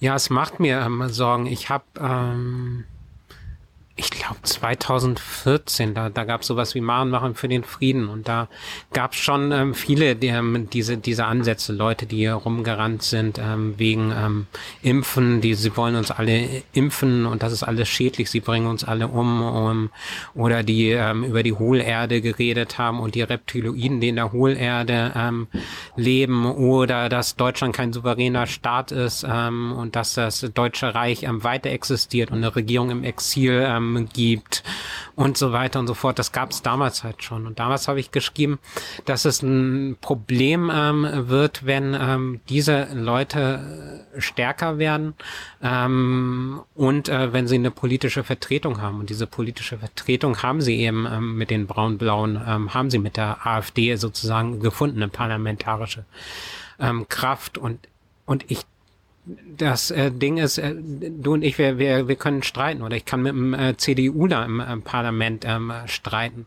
und kann, auch wenn ich vollkommen andere gesellschaftliche Einschätzungen und Analysen habe, es gibt schon immer noch ähm, irgendetwas, worauf ich mich beziehen kann und wo ich anknüpfen kann und sagen kann, ähm, ich teile deine Position nicht, ähm, weil. Ähm, aber bei denen äh, muss ich sagen, ich teile deine Position nicht, weil, de, weil das ist irgendwas, was du dir jetzt ausgedacht hast oder was sich irgendjemand anders ausgedacht ähm, hat. Hm. Und das ist dann ein Problem, wenn es unterschiedliche Wirklichkeitsebenen ähm, sozusagen gibt. Und äh, daran kann eine, eine Gesellschaft auch auseinanderfallen. Wie sollte man denn jetzt mit den, ich nenne sie mal Corona-Leugnern umgehen? Ich glaube, ähm, unterschiedlich sein. Ich glaube, aber, Demo, aber die Demos verbieten und hoffen, nee, dass sie aufhören? Voll die Lösung, ne? nee, dann fühlen sich ja natürlich ähm, bestätigt da drin. Sondern ich hätte ähm, gesagt, ähm, lass die Demo ähm, zu, aber dann sorgt dafür, dass bestimmte Regeln halt ähm, Abstand, Maskenpflicht und so weiter ähm, äh, durchgesetzt äh, werden, was natürlich auch eine Aufgabe ist. Oder man bläst es dann halt ab, wenn man sieht, da findet jetzt der ähm, Bruch sozusagen ähm, statt. Ich glaube, dass die das Verbot der Demo jetzt im Vorwege nicht ähm, das Richtige ist. Aber generell glaube ich nicht, dass Repression die richtige Antwort ist. Also Repression, ja klar, brauchst du ein Stück weit dann, wenn es um Angriffe auf Menschen ähm, geht. Also wie zum Beispiel dieser, dieser äh, Starkoch da, ähm, Attila Hildmann, der irgendwie Volker Beck umbringen will und jetzt ähm, hier dieses ähm, Museum ähm, stürmen und ähm, vernichten will hier in Berlin, weil hier äh, die Satanisten ähm, sitzen und so. Ich meine, da ähm, sind dann ähm, schon ähm, auch ähm, Repressionen ähm, gefordert, ähm, um sowas zu verhindern. Aber grundsätzlich, glaube ich, muss eine, eine Gesellschaft anders reagieren und ich glaube auch, hat auch eine gesellschaftliche Linke ähm, gerade in so einer gesellschaftlichen Krisensituation eine, eine besondere Verantwortung und eine besondere Aufgabe.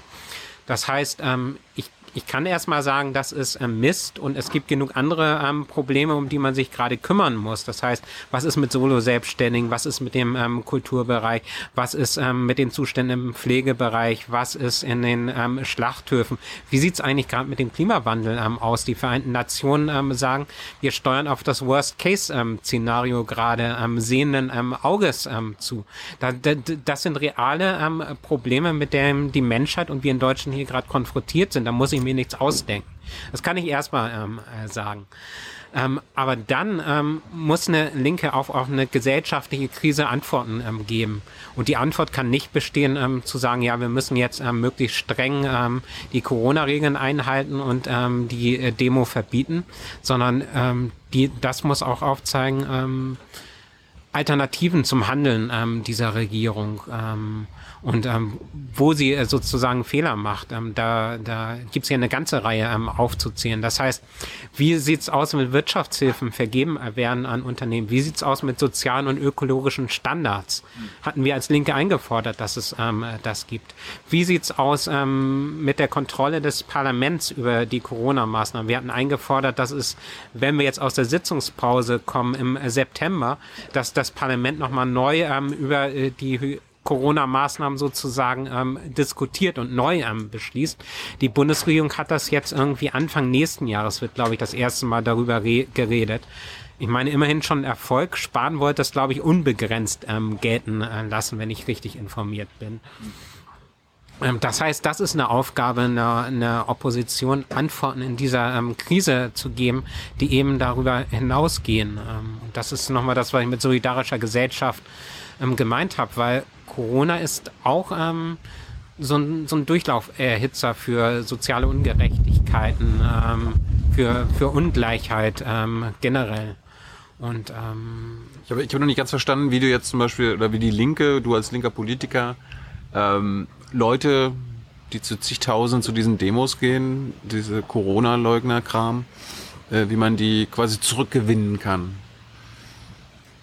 Ähm, ich will, will das mal ein Beispiel machen. Ähm, früher war es an den Infoständen vor ähm, 2014, 15 war es in Infoständen so, dass ich häufig Leute hatte, die äh, gesagt haben, ähm, ich finde die Linke ganz toll, ich finde eure Sozialpolitik ähm, toll, aber das mit den Ausländern, ich bin ja ähm, gegen Ausländer, ich will euch aber trotzdem.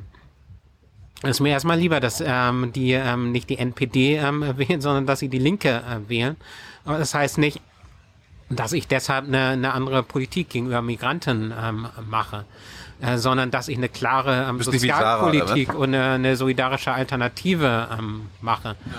Ja. Ähm, und das heißt, natürlich, ich diskutiere mit Leuten, wo ich äh, denke, dass sie noch ähm, erreichbar sind von rationalen Argumenten. Es gibt Leute, die sind so abgeschwört, da, da kannst du nichts ähm, mehr er erreichen. Mit dem Attila Hildmann oder so muss ich nicht diskutieren. Aber es gibt Leute, da können auch Argument, Vernunftargumente ähm, noch etwas ziehen.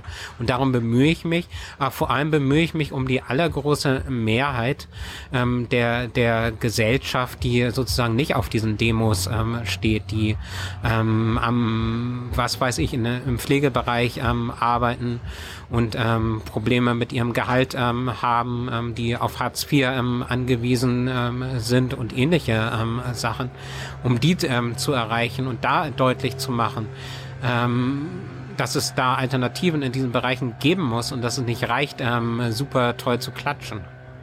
Aber ich hatte äh, speziell auf die Leute, diese 10, 15 Prozent in der Bevölkerung, die sich quasi absolut gegen jegliche Corona-Maßnahmen wehren. Die, Wie ich eben im Infostand meinte, eine Linke muss klare Kante ähm, zeigen, muss eine, eine klare äh, Haltung haben. Du, du erreichst ja, die, die ja, Leute halt, nicht. Halt, ich, ich, ich, ich, Haltung habe ich ja verstanden. Ich wollte jetzt Handlungen hören. Also angenommen, ihr, morgen kommt Rot-Rot-Grün, wie auch immer ihr das jetzt geschafft habt. Ihr seid eine Regierung, ihr könnt was ändern. Was, was würdest du einbringen? In, in Bezug jetzt auf ja. die Demos? Ja. Ähm, ja, aber das ist ja die, die da gibt es ja Ursachen für deren Unzufriedenheit. Wie kann man, wie kann man die bekämpfen? Beziehungsweise Nein, auflösen? das, das Problem ist, dass es ähm, zum Teil eine erfundene, ähm, erfundene Ursachen äh, sozusagen äh, sind. Und da kannst du nicht, ähm, da kannst du nicht grundlegend dran, äh, sondern du musst andere Sachen, du musst die sozialen Probleme in unserer Gesellschaft ähm, angehen. Du musst das Auseinanderfallen äh, der Gesellschaft ähm, angehen. Ähm, um, um einfach ein Beispiel ähm, zu nennen für dieses Auseinanderfallen. Wir haben in äh, Kiel äh, zum einen ein reichen ähm, Ghetto, ähm, Düstern-Brook, da hast du eine Wahlbeteiligung von 78 Prozent. Und ähm, dann ähm, haben wir Bezirke wie Mettenhof und Garden in ähm, Kiel. Ja, Party offensichtlich. Ja, das ist das Reichenboot. ja, genau, das Reichenboot da. ähm, in, wo viele Sozialhilfeempfängerinnen sind, wo viele Migranten ähm, sind. Und da ist dann die Wahlbeteiligung aber irgendwie bei, bei 19, ähm, bei 20 Prozent. Da haben wir ähm, gute Stimmenanteile auch ähm, abgegriffen. Aber äh, diejenigen, die die Politik ähm, bestimmen, sind ähm, eher dann die, die zu 79 Prozent ähm, gewählt ähm, haben. Und in den anderen äh, Bereichen werden Menschen teilweise gar nicht mehr von ähm, Politik erreicht. Das heißt, wie ähm, erreiche ich die? Wie kann ich ähm, da in diese Bezirke reingehen? Wie kann ich mit diesen Menschen ähm, reden, Haustürgespräche führen, ähnliches? Und wie kann ich eine Politik machen, die ähm, das, ähm, was da verbockt ähm, worden ist, worüber wir eben gesprochen haben, wie Werkverträge, äh, Leiharbeit und anderes ähm, zurückdringt. Und daran wird sich eine Linke ähm, messen ähm, müssen, aber, aber, ähm, ob aber, sie reale Veränderungen ähm, hervorbringen. Aber sag, sag's uns, wenn du sagst, wie, wie kann, wie kann, wie kann, ja, wie, wie denn? Habe ich eben gerade gesagt. Äh, zum einen ähm, reingehen, mit den Menschen äh, direkt äh, reden, Haustürgespräche führen und ähnliches vor Ort ähm, aktiv sein. Und zum anderen auch Maßnahmen äh, machen, die die Situation da real verbessern, die zum, zum Beispiel eine Überwindung von Hartz IV weg mit dem ähm, Sanktionsregime. Und ähm, andere, ähm, äh, also entweder bedingungsloses Grundeinkommen oder eine sanktionsfreie Mindestsicherung ähm, zumindest, eine Rente, von der ähm, alle leben können, ähm, Schluss mit der Zweiklassenmedizin und ähnliche Sachen. Also Sachen, die wieder grundlegend Gerechtigkeit in die Gesellschaft reinbringen und den gesellschaftlichen Zusammenhalt ähm, stärken. Und dann müssen sich die ähm, anderen ähm, dann überlegen, bringt es dann noch, dass ich, dass ich mir irgendwelche Probleme ausdenke oder ähm, will ich äh, wieder in den demokratischen Diskurs ähm, reingehen? Aber Gösta, jetzt gibt's die Linken ja in einigen Landesregionen schon, ob nun hier in Berlin oder in Thüringen habt ihr einen Ministerpräsidenten. Das ist jetzt ja zum Großen und Ganzen auch nicht anders als andere Landesregierung oder Bundesregierung ohne die Linken. Ja, da müssen wir vielleicht einfach mal über Politikverständnis reden. Und ähm, mein Politikverständnis ist nicht, dass ähm, wenn eine äh, Linke in die Regierung ähm, geht, wird automatisch alles besser. Also in ähm, Italien waren die große Hoffnung mal die Refundation der Kommunista. Die ist äh, dann in die Regierung ge gegangen ähm, hat den Afghanistan-Krieg durchgesetzt, also mit 14 Prozent oder so in die Regierung, hat Afghanistan im Krieg durchgesetzt und ähm, ist jetzt unter der Wahrnehmungsgrenze, ist verschwunden, ähm, diese Hoffnung, die es da in Italien auf eine Wiederbegründung ähm, der Linken sozusagen gab. Ähm, das heißt, das Zentrale ist für mich, ähm, gibt es eine gesellschaftliche Gegenmacht? gibt es gesellschaftliche Bewegungen, ähm, die in der Linken auch wieder in den Hintern ähm, treten? Ähm, und ähnliches. Und ich glaube, dass im Vergleich zu ähm, der vorigen Regierungsbeteiligung in Berlin ähm, die, die Linke hier ein paar Sachen ähm, richtig gemacht hat. Das heißt mit ähm, Unterstützen der Initiative Deutsche Wohnen und Co. enteignen äh, mit dem Mietendeckel. Das ist so, so, so ein ähm, Beispiel, wo ich äh, finde, da haben sie was richtig gemacht. Ähm, natürlich machen sie auch ähm, Fehler, ähm, denke ich, aber da haben sie wirklich auf Bewegungen ähm, gehört. Und ähm, für mich ist das zentrale gesellschaftliche Veränderung kommt nicht, indem ähm, äh, da irgendwelche Farbkombinationen, äh, oh, jetzt tropft's, ähm, dass irgendwelche Farbkombinationen ausgetauscht werden, sondern ähm, genau, genau über dir ja, ja, ja. ein kleines Loch im Fenster. Nein. Damit musst du leben. Ja, ja. das schaffe ich, das halte ich durch. Bist ja nicht aus Zucker. sondern ähm, wenn sich reale Kräfteverhältnisse ähm, verändern, ähm, dann gibt's auch eine Chance ähm, auf eine Veränderung, aber nicht durch irgendwelche Aushandlungsprozesse im ähm, Parlament. Deswegen auch das ähm, Beispiel als negatives Beispiel von AfD und Pegida. Die waren nicht im Parlament vertreten, die waren nicht im Bundestag vertreten und sie haben trotzdem ähm, Realität ähm, verändert zum Negativen. Gibt es irgendwelche, angenommen, nach der nächsten Bundestagswahl gibt es ein rot-rot-grünes Bündnis, wie auch immer, ne? mal ein bisschen träumen. Äh, trotzdem werden da Kompromisse gemacht werden müssen, weil keiner regiert, äh, regiert alleine. Ja, welche Kompromisse, wo, wo sagst du, wo, wo gehst du nie Kompromisse ein? Wo hast du rote Linien politisch? Bei mir sind es ähm, eigentlich die, nein, bei mir sind es die Friedenspolitik und ähm, der Antifaschismus. Das ist ganz zentral. Und ich weiß, äh, was das für eine Situation ist mit ähm, in puncto Auslandseinsätze und NATO. Ähm, hm. Ich kann, kann das dir nicht ähm, real ähm, beantworten. Ähm, an, an diesem Punkt, ähm, weil ich da mit meinen Überlegungen auch nicht durch äh, bin, wie man in, in so einer Situation umgehen müsste. Zumal wir ähm, eine ein Parteiprogramm ähm, haben, was ich sehr richtig finde, was klar formuliert, wir werden uns nicht an einer Regierung ähm, beteiligen, die Kriegseinsätze macht, die Sozialabbau und Privatisierung ähm, weitertreibt und ähm, ähnliches.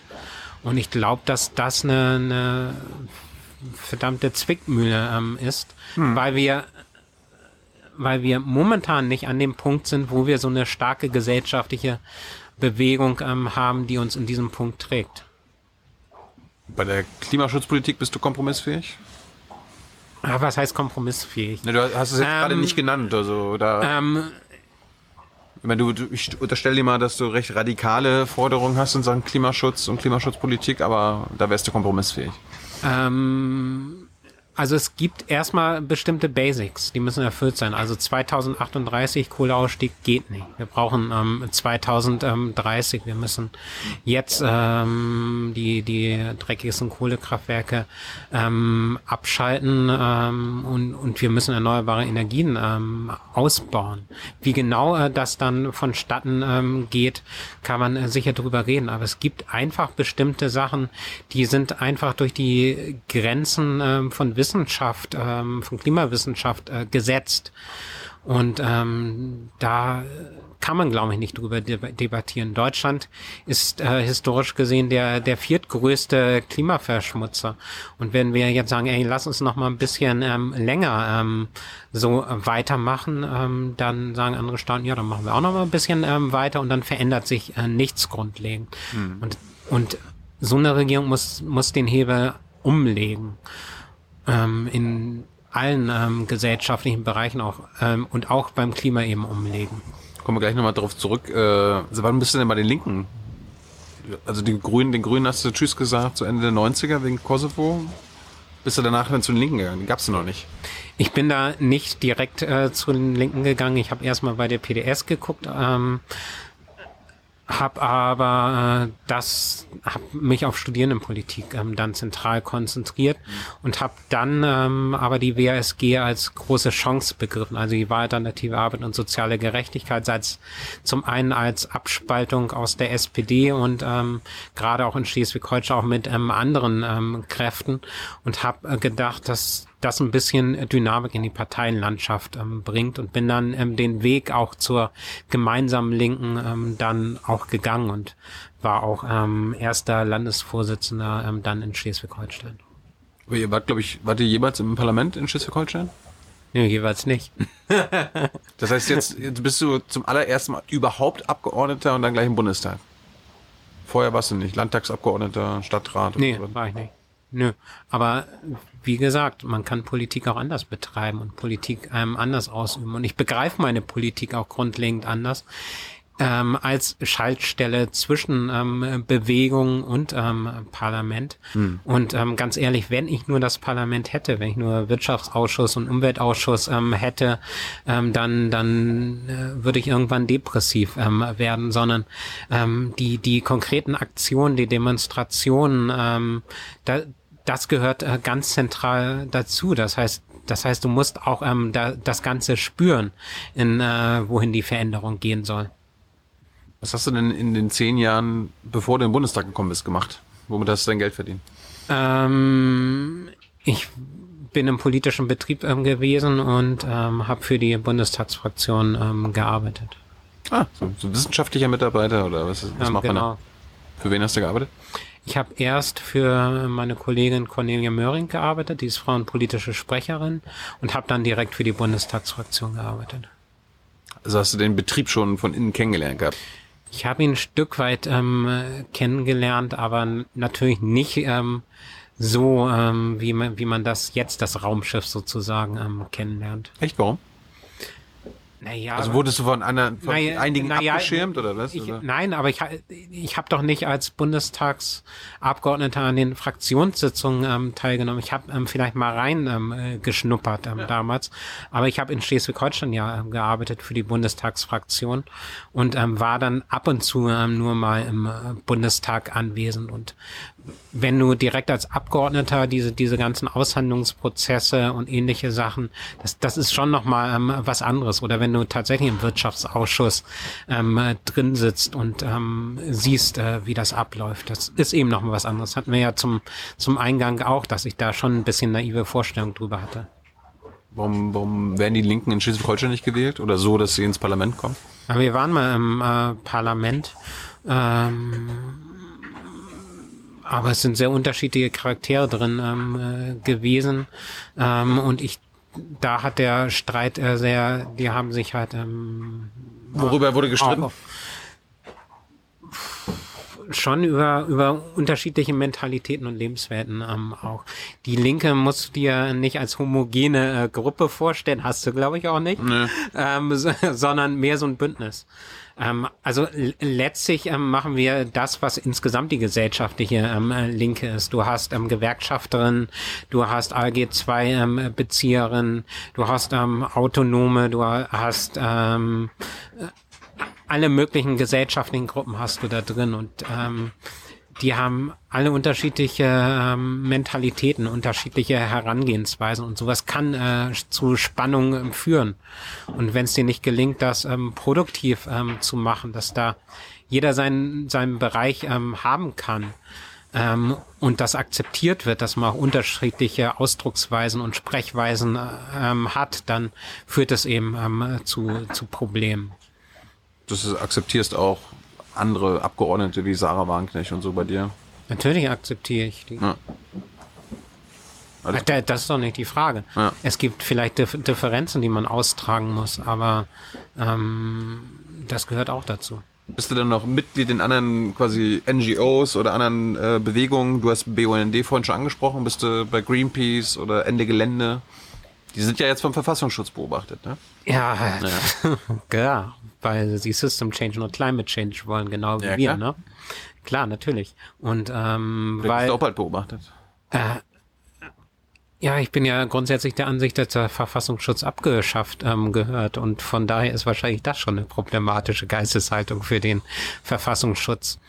Und ähm, in unserer Gesellschaft wird Demokratie mit Marktwirtschaft gleichgesetzt. Und ähm, wenn du die Marktwirtschaft sozusagen in Frage stellst und ähm, die die Art und Weise, wie hier produziert und konsumiert wird, dann bist du halt schnell Verfassungsfeind, obwohl du ähm, kein Feind, steht gar nicht im obwohl du ähm, kein eben genau, obwohl du kein Feind dieses Grundgesetzes bist, obwohl ähm, in unserem Grundgesetz unterschiedliche Wirtschaftsformen ähm, potenziell möglich sind. Aber jetzt hast du immer nicht gesagt, bist du beim BUND, Greenpeace, Ende Gelände? Ähm, ich bin äh, in unterschiedlichen ähm, Sachen. Bei Ende Gelände bin ich dabei. Also wirst du nicht Mitglied und, und füllst du irgendwie ein, ähm, äh, ein Formular ähm, aus. So, ich bin bei Klimabewegung ähm, dabei. Ich bin wenn bei Demos von Fridays for Future dabei. Ich begleite Ende Gelände als parlamentarischer Beobachter. Ähm, beispielsweise, wenn da Aktionen sind oder wenn Aktionen sind von Extinction Rebellion. Also neulich ähm, ging es ähm, um eine Blockade des Flughafens in Lübeck bei uns, wo es um Inlandsflüge ähm, geht von ähm, Lübeck nach Stuttgart und von ähm, Lübeck nach München. Und dann habe ich äh, das äh, sozusagen als parlamentarischer Beobachter begleitet. Solche Sachen mache ich ähm, halt. Aber da unterschreibst du jetzt nicht ein Mitgliedsformular. Das ist ähnlich wie bei der Antifa. ich dachte, die stecken eh unter einer Decke. Ja, das würden mal, manche würden das behaupten, ja. Und ich glaube, auch eine Klimabewegung hat antifaschistisch zu sein. Warum? Es gibt keine andere Möglichkeit. Warum? Man, man, das, man, man, man könnte ja das, quasi, man könnte ja auch quasi eine Ökofaschismus machen, so eine Ökodiktatur, wo so hier, ja, ne? Weißt äh, wir, wir müssen das anderthalb Grad Ziel einhalten. Und wenn die Leute das demokratisch halt nicht äh, beschließen wollen, dann müssen wir halt jetzt mal 20 Jahre diktatorisch durchgreifen, damit wir die Welt retten. Mhm. Genau. Also da wären wir wieder bei den Konsequenzen aus dem Stalinismus. Nein. Warum? Das ist, ähm, Aber ist, ist kein, keine Option. Ähm, eine autoritäre Option ist niemals ähm, eine. Du hast gesellschaftliche Mehrheiten für mehr Klimaschutz in unserer Gesellschaft und du bräuchtest eigentlich mehr Mut ähm, in den Parteien. Ähm, vielleicht hapert es auch nicht am Mut, sondern es hapert an Interessen und Lobbypolitik. Ähm, Nee, ähm, das ist keine ähm, Option. Und aber, aber du hast erstmal äh, gefragt als erstes zum Antifaschismus und warum eine Klimabewegung antifaschistisch und antirassistisch auch sein ja, genau. ähm, muss. Das hängt ein bisschen äh, mit, der, mit der Geschichte zusammen, hängt mit Kolonialismus äh, zusammen und dass die Ressourcen, ähm, die, die fossilen Ressourcen, ähm, die unser Klima anheizen, in denen äh, wir sie äh, verheizen und damit auch unsere Zukunft verheizen, äh, dass äh, die aus Ausbeutungsverhältnissen aus ähm, dem globalen äh, Süden ähm, kommen, dass die mit entsprechenden Umweltschäden, ähm, entsprechenden sozialen Folgen einhergehen und letztlich dann auch mit den Folgen des Klimawandels, die am stärksten, also mittlerweile kommt es ja auch hier an, der, der Klimawandel in Deutschland, aber am stärksten treffen sie eben äh, den äh, globalen äh, Süden. Und ähm, dann ist es so, wenn Ma- Machen wir es einfach konkret, eine äthiopische äh, Familie. Ähm, eine äthiopische Familie ernähren sich als Kleinbauern, haben ein kleines Feld, ähm, haben ähm, Kinder. Und äh, dann kommt äh, zum einen äh, die Milch, die ähm, ihnen die Viehhaltung einfach kaputt macht ähm, aus Europa. Und dann ähm, kommt äh, der Klimawandel. Das heißt, du hast ähm, Starkregen und du hast Dürren im Wechsel. Und der die ähm, Dürren machen, dass die Erde austrocknet. Und der Starkregen ähm, äh, wäscht dann die fruchtbare Krume äh, sozusagen weg und die äh, Familie ähm, verliert ihre Lebensgrundlage. Und dann soll ich den ähm, verübeln, wenn sie aus wirtschaftlichen äh, Gründen, weil es geht um ihr Überleben, ähm, sagen, ich will woanders ein gutes äh, Leben ähm, suchen. Und dann äh, ka- will ich ähm, als Europäer sagen, ey, ihr kommt hier nicht rein, weil ihr seid ähm, sogenannte Wirtschaftsflüchtlinge. Die fliehen ja ähm, wegen dieser Lebensweise. Und deswegen hat es ganz grundlegend etwas mit Antirassismus ähm, zu tun und eben auch mit Antifaschismus ähm, äh, zu tun, weil ich diese Ideologie, ähm, die sagt, wir haben ein Anrecht hier zu sein, wir haben ein Anrecht auf ähm, Kosten des globalen Südens zu ähm, leben, ähm, die stelle ich grundlegend in Frage. Aber, was ist am Ende wichtiger, dass wir demokratisch in den Untergang reiten, weil wir zu, spät ähm, echten Klimaschutz beschließen in parlamentarischen Mehrheiten oder ähm, dann doch vielleicht 20 Jahre eine Ökodiktatur einrichten, damit wir das alles genauso wie die Wissenschaft das will äh, schaffen. Ich habe ja gesagt, ich will eine Gesellschaft, die Freiheit und Gleichheit vereint. Mit einer Diktatur ähm, wird das nicht, sondern ich muss gesellschaftliche ähm, Bewegungen, gesellschaftliche Mehrheiten ähm, schaffen, um das durchzusetzen. Wir haben eine gesellschaftliche Mehrheit für mehr Klimaschutz. Für ähm, richtig, genau. Äh, das ist aber das Grund, das ähm, grundlegende ähm, Problem. Aber wie gesagt, die AfD und Pegida haben ähm, diese Bundesregierung vor sich her ähm, getrieben äh, eine Zeit lang ähm, mit der in der Migrationspolitik. Die haben ähm, viele Forderungen ähm, umgesetzt. Kannst kannst du teilweise nachgucken. Ein Jahr vor einem Jahr gefordert, im nächsten Jahr hat ähm, die Bundesregierung das ähm, umgesetzt. Und und da kam wieder wieder radikalere ähm, Forderungen aus der Ecke und hat die Bundesregierung gesagt, müssen wir da noch mal den ähm, deren Forderungen ähm, wegnehmen.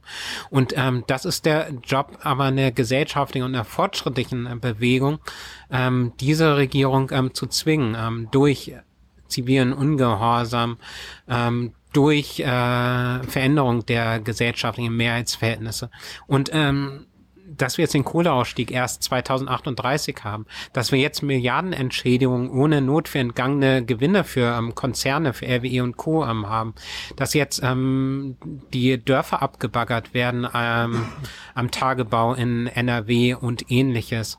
Das ist ja nicht, ähm, weil das nicht ähm, weil, weil das ist, was die Bevölkerung ähm, will. Es gäbe eine gesellschaftliche Mehrheit für Kohleausstieg 2030. Es gäbe eine gesellschaftliche Mehrheit für eine vernünftige äh, Verkehrspolitik.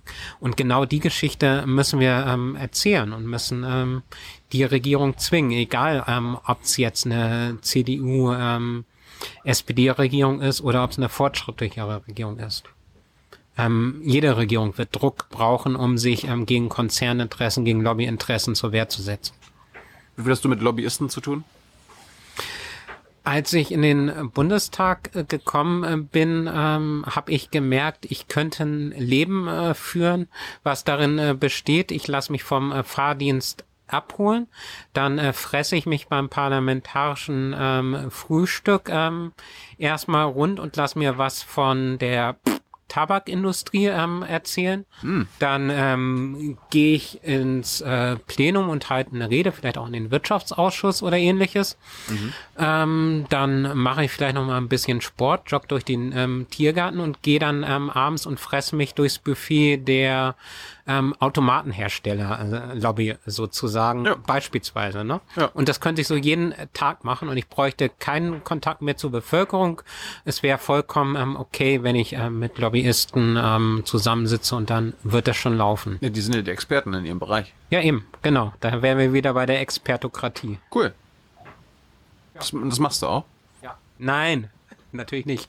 Sondern äh, ich habe äh, dann oder besprochen mit meiner Büroleiterin, dass solche Sachen ähm, sehr schnell sofort in den ähm, Mail-Papierkorb ähm, wandern und die sehe ich jetzt mittlerweile ähm, auch überhaupt nicht mehr.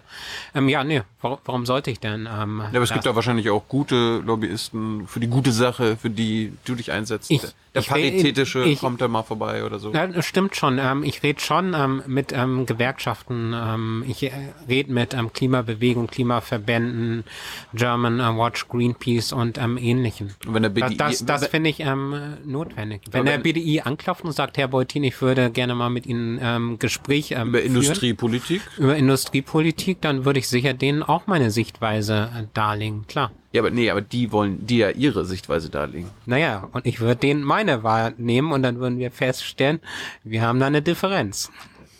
Der BDI, gutes Stichwort, setzt ja auf Wachstum. Und äh, eines der großen Themen, die jetzt in den, nächsten, in den letzten ein oder zwei Jahren aufgekommen ist, ist ja auch quasi die Wachstumsfrage. Ne, wir waren beim Kapitalis Kapitalismus vorhin.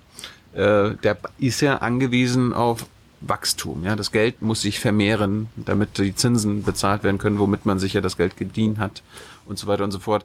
Ja, ist ja so. Ja, klar. Äh, wie ist denn das für dich? Also können wir quasi in eine klimaneutrale Gesellschaft kommen, wo auch klimaneutral gewirtschaftet wird, ohne dass wir vom Wachstumspfad wegkommen? Äh, ich bin überzeugt, dass es kein grenzenloses Wachstum gibt. Ähm, weil die Ressourcen unseres Planeten äh, begrenzt Das ist ja ähm, mittlerweile eine Binse. sind. Genau, das ist eine Binsenweisheit, Ja. aber da ist leider auch was dran. Und äh, wir sehen immer mehr, ähm, dass da was dran ist. Ja, und, und, und, aber- es, und es mag sein, äh, dass, dass die Türkei jetzt irgendwie vor Griechenland ähm, neue Gasvorkommen ähm, findet und ähm, dass sie jetzt einen Krieg führen oder keinen Krieg führen ähm, ums äh, Gas und ähm, dass, dass wir dann super die Gasvorräte dann vor Griechenland ausbeuten können und noch mal ein bisschen länger unsere fossile Wirtschaft auf Kosten des Klimas anheizen können und da super Wachstum generieren.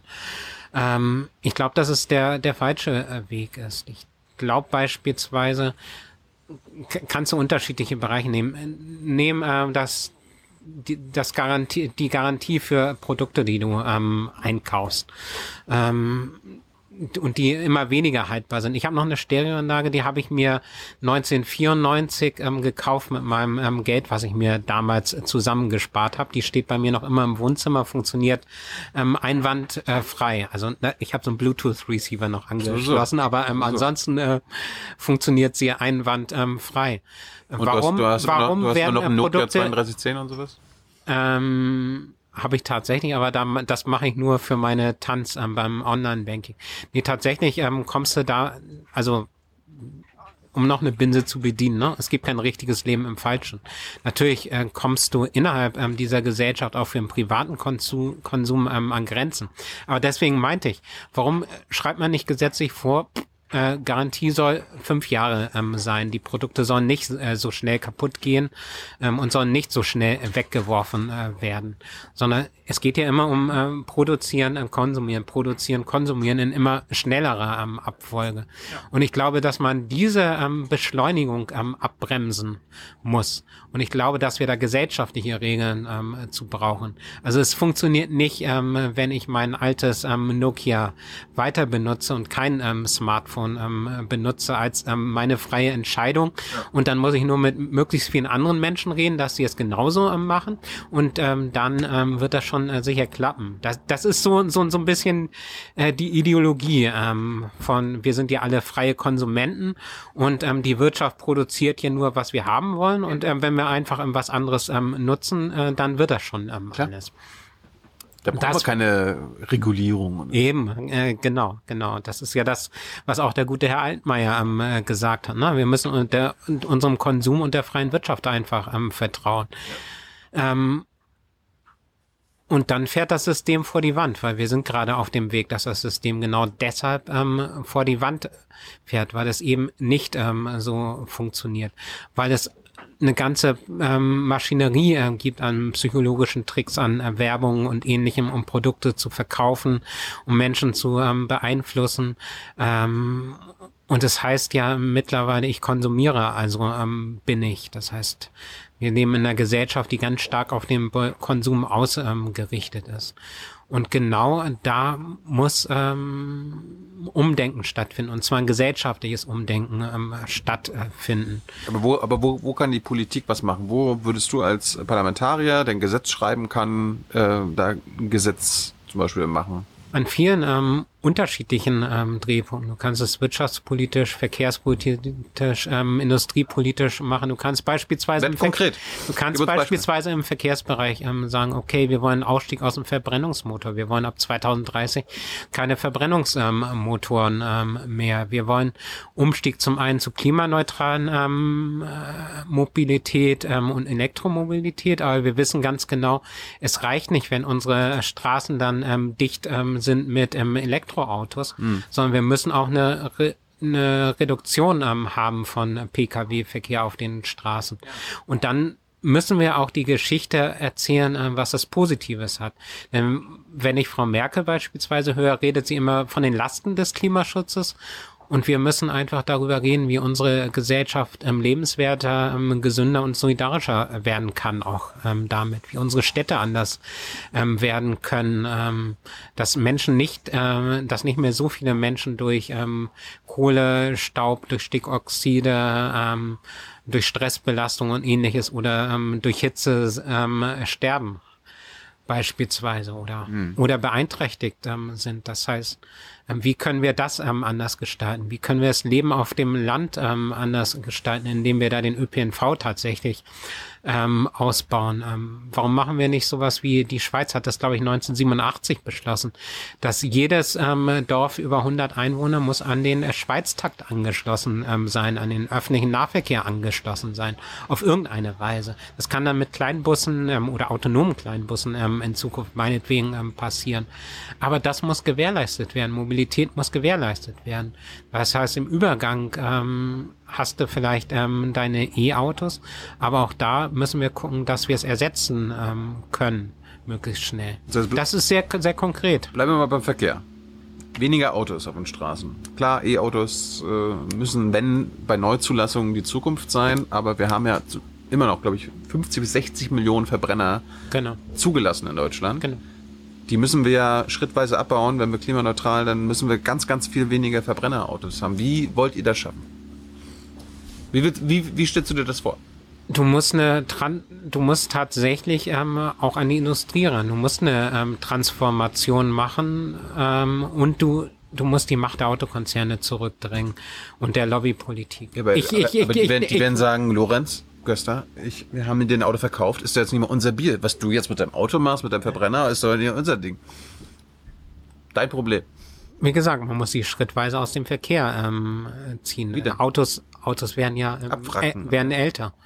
Ja, abwracken und dann ähm, neue SUVs kaufen. Ja, aber wenn du jetzt 2030 äh, die, die Neuzulassung von Verbrenner verbieten willst, dann kann ich mir 2029 noch einen schönen fetten Verbrenner kaufen und der hält ja 15 bis 20 Jahre. Du, also, also, also, also, willst du dann noch, dass ich bis 2049 mit meinem Verbrenner äh, hier in Deutschland rumfahre? Das ist ein grundlegendes Problem. Du musst äh, so schnell wie möglich daraus. Das heißt, du musst die Bedingungen für den Umstieg schaffen und du musst die Bedingungen für eine andere Verkehrspolitik, für eine grundlegend andere Verkehrspolitik machen. Unsere Verkehrspolitik wird gerade von Lobbyisten ähm, geschrieben. Das siehst du nicht nur am Mautdesaster von äh, Scheuer, das siehst du an vielen unterschiedlichen Weichenstellen. Das siehst du, wenn äh, bei der Transformation in den den äh, Kohleregionen ähm, weiter auf Asphalt und Beton ähm, gesetzt ähm, wird, anstatt auf den öffentlichen Nahverkehr, anstatt dass du halt Fahr Fahrradinfrastruktur ausbaust ähm, und ähnliches. Aber, aber ähm, welche, und, welche, welche Bedingungen müssen wir da schaffen? welche Bedingungen wir ja. schaffen müssen. Also eine erste Bedingung ähm, kann ich nennen, ähm, Lobbyinteressen zurückdrängen. Das heißt, wie kann eine Partei, die sich von Autokonzernen äh, sponsern ähm, lässt, wie es alle anderen Parteien außer der Linken ähm, machen, ähm, die sich von der Plastikindustrie äh, sponsern ähm, lässt ähm, oder von der Lufthansa ähm, oder ThyssenKrupp beraten lässt, wie kann ähm, die wirklich sagen, ich äh, stehe ähm, für Klimagerechtigkeit ein und ich mache das, ähm, was notwendig ist? Ähm, das heißt, wir müssen da diese Macht ähm, zurückdrängen. Das wird nicht allein gelingen durch äh, politische Parteien, sondern auch da wirst du Bewegungen haben, die sich anlegen. Und wo wir vorhin bei Ende Gelände äh, waren, ähm, Fridays for Future waren ja nicht ohne Voraussetzung, sondern du hattest 2018 zum einen den Dürresommer und zum anderen aber eine ganz zentrale Auseinandersetzung um den Hambacher Forst. Und die Auseinandersetzung um den Hambacher Forst war eine Auseinandersetzung um Kon Konzerninteressen, nämlich von RWE, die da sehr stark geführt worden ist. Das heißt, der Hambacher Forst stand nicht für sich, sondern war ein äh, Symbol, ähm, wo Menschen sich mit Konzerninteressen angelegt ähm, haben und sich denen gestellt ähm, haben und die auch ein Stück weit ähm, zurückgedrängt haben.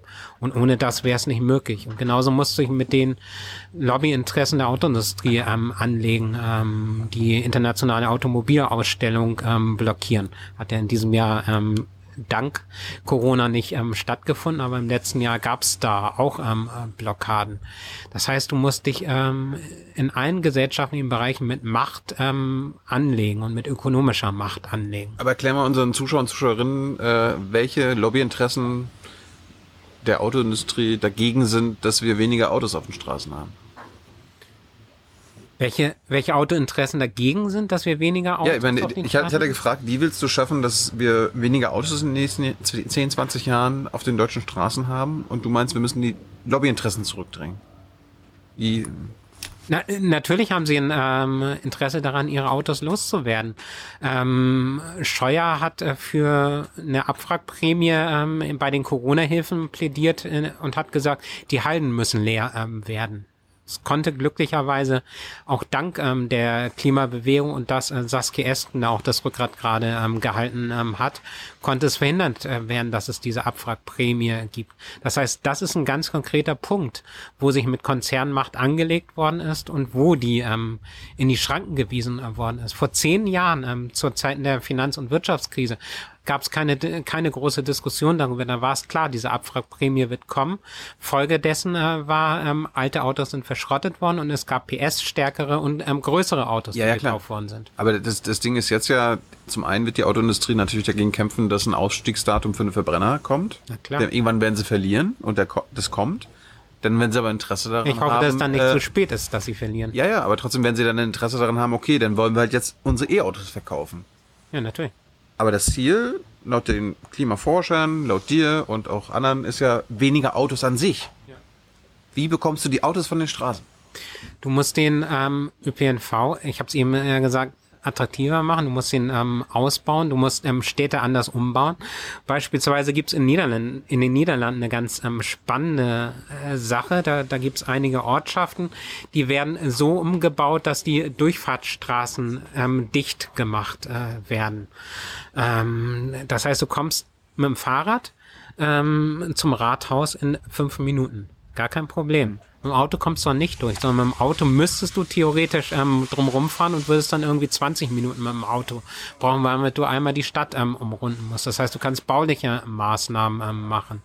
Du kannst ähm, erstmal äh, verbieten, dass Verbrenner in den äh, Städten unterwegs sind und dann kannst du mehr Straßen umwandeln in äh, verkehrsberuhigte C ähm, verkehrsberuhigte Zonen. Hm. Du kannst ähm, auf dem Land ein attraktives ähm, Angebot ähm, schaffen. Äh, Beispiel bei uns in Schleswig-Holstein, die Gemeinde Sprakebüll, die haben gerade im Test äh, einen autonomen Bus, das ist so ein äh, Sechssitzer, bin ich auch schon mit ähm, gefahren, der, der fährt 25 km/h, der lernt jetzt ähm, gerade, ja. wird gerade angelernt. Ne? Ja. Ähm, wenn das in ein, zwei Jahren ähm, fertig ist, haben sie äh, gesagt, wird's dafür genutzt, um dann tatsächlich Menschen zum Bahnhof zu fahren, ähm, ältere Leute zum Arzt zu fahren ähm, und ähnliches. Das heißt, solche Sachen musst du machen, neben ähm, gesetzlichen ähm, Maßnahmen. Dazu gehört im Übrigen ähm, auch, ähm, es hilft mir ja nicht, wenn, oder es hilft zumindest wenig, ähm, wenn du nachher ein SUV hast mit äh, 700 PS, der die Energie, ähm, den Strom rausklopft wie nichts Gutes ähm, und dann auch ähm, nochmal ähm, was weiß ich, zwei, ähm, drei Tonnen ähm, auf die äh, Waage bringt, sondern ich glaube schon, dass man auch gesetzliche Vorgaben ähm, machen muss, dass ähm, SUV ähm, die, ähm, zumindest die ganz ähm, seltene Ausnahme ist. Und es wird aber gerade auf unseren äh, Straßen zur Regel. Auch das ist ein Problem. Auch da kannst du gesetzlich ähm, einheben. Es, es gibt ähm, die unterschiedlichsten Maßnahmen. Du, du, kannst, du kannst in den Städten Elektrifizierung machen, du kannst Oberleitungen machen, du kannst Straßenbahnen reaktivieren. Ähm, ich glaube, in Kiel ist 1987 noch die Straßenbahn ähm, abgebaut worden. Ähm, absoluter Irrsinn. Äh, hat natürlich sich die Autolobby durchgesetzt, weil sie kein Interesse ähm, hatten an Alternativen. Und ähm, du kannst äh, dafür ähm, die, die Bedingungen ähm, schaffen, dass ähm, Kurzstrecken nicht mit dem Auto gefahren ähm, werden. Weißt, weißt du, wie viel, ähm, äh, wie viel Prozent hier in äh, Berlin ähm, Strecken ausmachen, die unter zwei Kilometer sind? Nein. Jede dritte Strecke, die in Berlin zurückgelegt ähm, äh, wird, ist unter ähm, zwei Kilometer. Es ist eine Absurdität. Also ich meine, im Zweifelsfall kannst du zwei Kilometer zu Fuß gehen. Ähm, da brauchst du nicht mal so einen so einen, ähm, Schrott auf zwei Rädern wie ein Elektroroller. Ähm, oder, oder du kannst ein Fahrrad ähm, nehmen, den Fahrrad ausleihen oder was auch immer. Ähm, aber zwei Kilometer mit dem Auto ähm, zurücklegen ist ähm, vollkommener Idiotismus. Und hinzu kommt, ähm, Katalysatoren ähm, bei Autos greifen erst ab zwei Kilometer, müssen eine bestimmte Betriebstemperatur erreichen. Hm. Und ähm, da wird ähm, der ganze Dreck ungefiltert in die Gegend geblasen. Und das sind einfach ähm, Punkte, wo du eingreifen musst. Bleiben wir nochmal beim Auto. Es gibt ja viele Umwelt, umweltschädliche Subventionen äh, in Deutschland. Laut Umweltbundesamt ca. 57 Milliarden pro Jahr. Ähm, eine umweltschädliche Subvention ist die Pendlerpauschale. Dann gibt es die, das Dienstwagenprivileg und das Dieselprivileg. Bist du dafür, die alle abzuschaffen? Auf Perspektive musst du die abschaffen, aber es kann natürlich nicht ähm, sein, dass äh, beispielsweise eine Familie die ähm, auf dem Lande lebt, die ähm, keine andere Möglichkeit hat, da ähm, momentan äh, weg, wegzukommen, dass sie darunter leidet, dass ähm, niedriges Einkommen auf die Pendlerpauschale auch bei der Steuer ähm, angewiesen. Ähm, das wird neue soziale Ungleichheiten sozusagen schaffen. Das Wie kann man das da, ersetzen? Da brauchst du eine Antwort drauf. Hast du eine, hast du Und wir, ähm, also zum einen, gerechte Löhne, gute Löhne, gute Arbeit. Ähm, hm. Ich meine, ist ähm, billig und klingt einfach, ist aber tatsächlich schwer durchzusetzen, aber ist eine Antwort. Ähm, das heißt, ähm, wären wir wieder bei der grundlegenden Frage der Gerechtigkeit. Und wir bräuchten eine Mobilitätspauschale. das heißt, ähm, die eingesetzt ähm, werden kann, dann auch mit dem ÖPNV, mit der Bahn zu fahren. Wir müssen das günstiger machen. Ähm, und diese Familie muss dann ähm, Ausgleich bekommen. Und auf Perspektive muss müssen halt Strecken reaktiviert werden, muss der ÖPNV dahin oder muss es halt intelligente Konzepte auch für Gemeinden geben. Beispielsweise, äh, warum ist es so, dass ähm, Carsharing ähm, vor allem in den Metropolen ist? Ähm, bei uns in Kiel ist es so, ähm, du hast ähm, je mehr du in den Innenstadtkern kommst, je mehr Carsharing ähm, hast du. Ja. Warum ähm, äh, warum wird nicht das staatlich und kommunal ähm, gefördert? Müsste es aus meiner ähm, Sicht, dass es auch ein Carsharing ähm, gibt ähm, für Kommunen. Ähm, wir haben eine Situation, ähm, Auto, ähm, durchschnittliches Auto steht, ähm, wird durchschnittlich 45 Minuten am Tag ähm, bewegt. Die restliche Zeit der 24 Stunden steht's rum. Auch da muss es andere Angebote ähm, geben. Ähm, und unsere Entscheidung äh, in Kiel war mittlerweile das Auto abzuschaffen und ähm, für jemanden, der vom äh, Dorf kommt mit 18 das erste Auto ähm, hatte, ist das eine, eine enorm schwere Entscheidung rein ähm, mental. Hm. Aber ähm, ich weiß auch, dass immer mehr gerade jüngere Leute ähm, sagen, ich will aufs Auto ähm, verzichten und dafür müssen die Bedingungen geschaffen werden. Gut, Dienstwagenprivileg sofort abschaffen? Ja. Also ich denke, dass das eine zentrale Sache ähm, ist. Wir, wir wissen, dass ein Großteil von Dienstwagen, die neu angeschafft werden, mittlerweile ähm, tatsächlich auch SUVs ähm, sind. Ähm, das heißt, die, die größten ähm, Dreckschleudern ähm, tatsächlich. Und ähm, auch Hybride, was die kriegen ja nochmal einen doppelten Steuervorteil. Mhm. Hybride werden ja ähm, finanziert. Ähm, aber auch das ist eine ziemliche Mogelpackung, weil wir wissen, dass ähm, häufig äh, der Elektromotor ähm, gar nicht genutzt wird, die gar nicht aufgeladen werden. Das heißt, man nimmt die Steuervorteile, ist aber dann ähm, zu faul, ähm, um das zu nutzen. Also auch das ist eine, eine Mogelpackung und keine echte Elektromobilität da. Also Dienstwagen sofort abschaffen. Äh, was ist mit, mit dem Dieselprivileg? Das muss, auch, die, das, das, das, muss auch dringend weg und das fordern sofort. wir auch als Linke. Ich, klar, na, natürlich sofort. Ja, dann, dann hast du auf jeden Fall ein paar Dieselfahrer und Dieselfahrerinnen gegen dich. Ja, richtig. Politik muss auch ähm, sich anlegen. Ähm, und wir haben ähm, eine, eine Situation ähm, im Bundestag beispielsweise. Herr Pfeiffer erzählt immer, wie günstig denn Kohlekraft und Atomkraft ist im Vergleich ähm, zu Windkraft. Und wir haben eine Situation, wo ähm, das Verschmutzen ähm, unseres Klimas und uns, unserer Umwelt ähm, attraktiv gemacht werden durch diese Subvention oder auch eben dieses diese ähm, Privileg. Hm. Und ähm, es müssen andere ähm, Arten der Mobilität gefördert und attraktiver gemacht werden. Es gibt ja auch indirekte Subventionen, zum Beispiel, dass die, die Flugindustrie kein Kerosin, keine Beispielsweise Kerosinsteuer. Ähm, die muss sofort, wir. würdest du richtig, sofort einmal? Richtig, genau. Und ich hatte ja auch eben erwähnt, dass ich ähm, am Flughafen in Lübeck war. Das war letzte Woche am, Montag. Und äh, die werben äh, damit ähm, morgens ähm, aufstehen, in den Flieger setzen und mittags ähm, deine Spätzle in Stuttgart ähm, essen.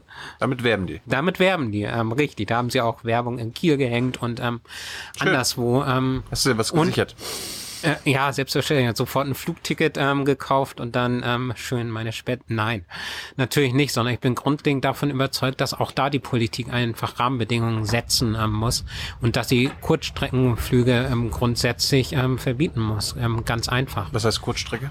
Kurzstreckenflüge sagen wir 400, 500 Kilometer für den Anfang. Aber Lübeck-Stuttgart ist, glaube ich, ein bisschen weiter okay, ähm, dann gucken wir mal, wie es ist und dann machen wir, ähm, je nachdem, wie Lübeck-Stuttgart dann ähm, ist, müssen wir mal nachgucken. Ja, machen, machen, wir 700, machen wir 800 ähm, Kilometer und dann aber verdammt nochmal die Bahn ähm, zu einer echten Alternative machen, zu einer Bürgerbahn, ähm, die umbauen ähm, und äh, staatliche Kontrolle wieder ähm, über die Bahn ähm, zurückholen und äh, Strecken, die stillgelegt worden sind, wieder ähm, neu machen und die Schnellstrecken wirklich zu Schnellstrecken machen, damit du auch ähm, aus dem hinterletzten Winkel ähm, der Republik irgendwie in den anderen Winkel der Republik kommen kannst, ähm, damit diese Kurzstrecken tatsächlich ähm, äh, Geschichte äh, sind. Aber, aber machst du das gleichzeitig oder machst du erst die Bahn attraktiver, so 20, 30 Jahre lang? Dauert ja ein bisschen, das alles wieder zu bauen und so weiter. Und dann verbieten wir die Inlandsflüge?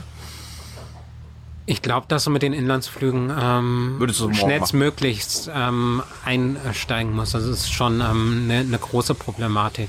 Und ich, ich glaube auch, dass man anders mit dem Zeitbudget umgehen muss. Und ähm, man, man kann schon, ähm, die Erfahrung habe ich gemacht, gut äh, mit der Bahn ähm, fahren. Ja. Also die, es gibt so enorm viel, was mich an der Bahn nervt, was viele andere auch ähm, an der Bahn ähm, nervt. Aber es ist schon eine ähm, Alternative. Wenn, wenn die, die, die CO2-Emissionen des Flugverkehrs sind ja quasi nur ein Bruchteil von dem Autoverkehr.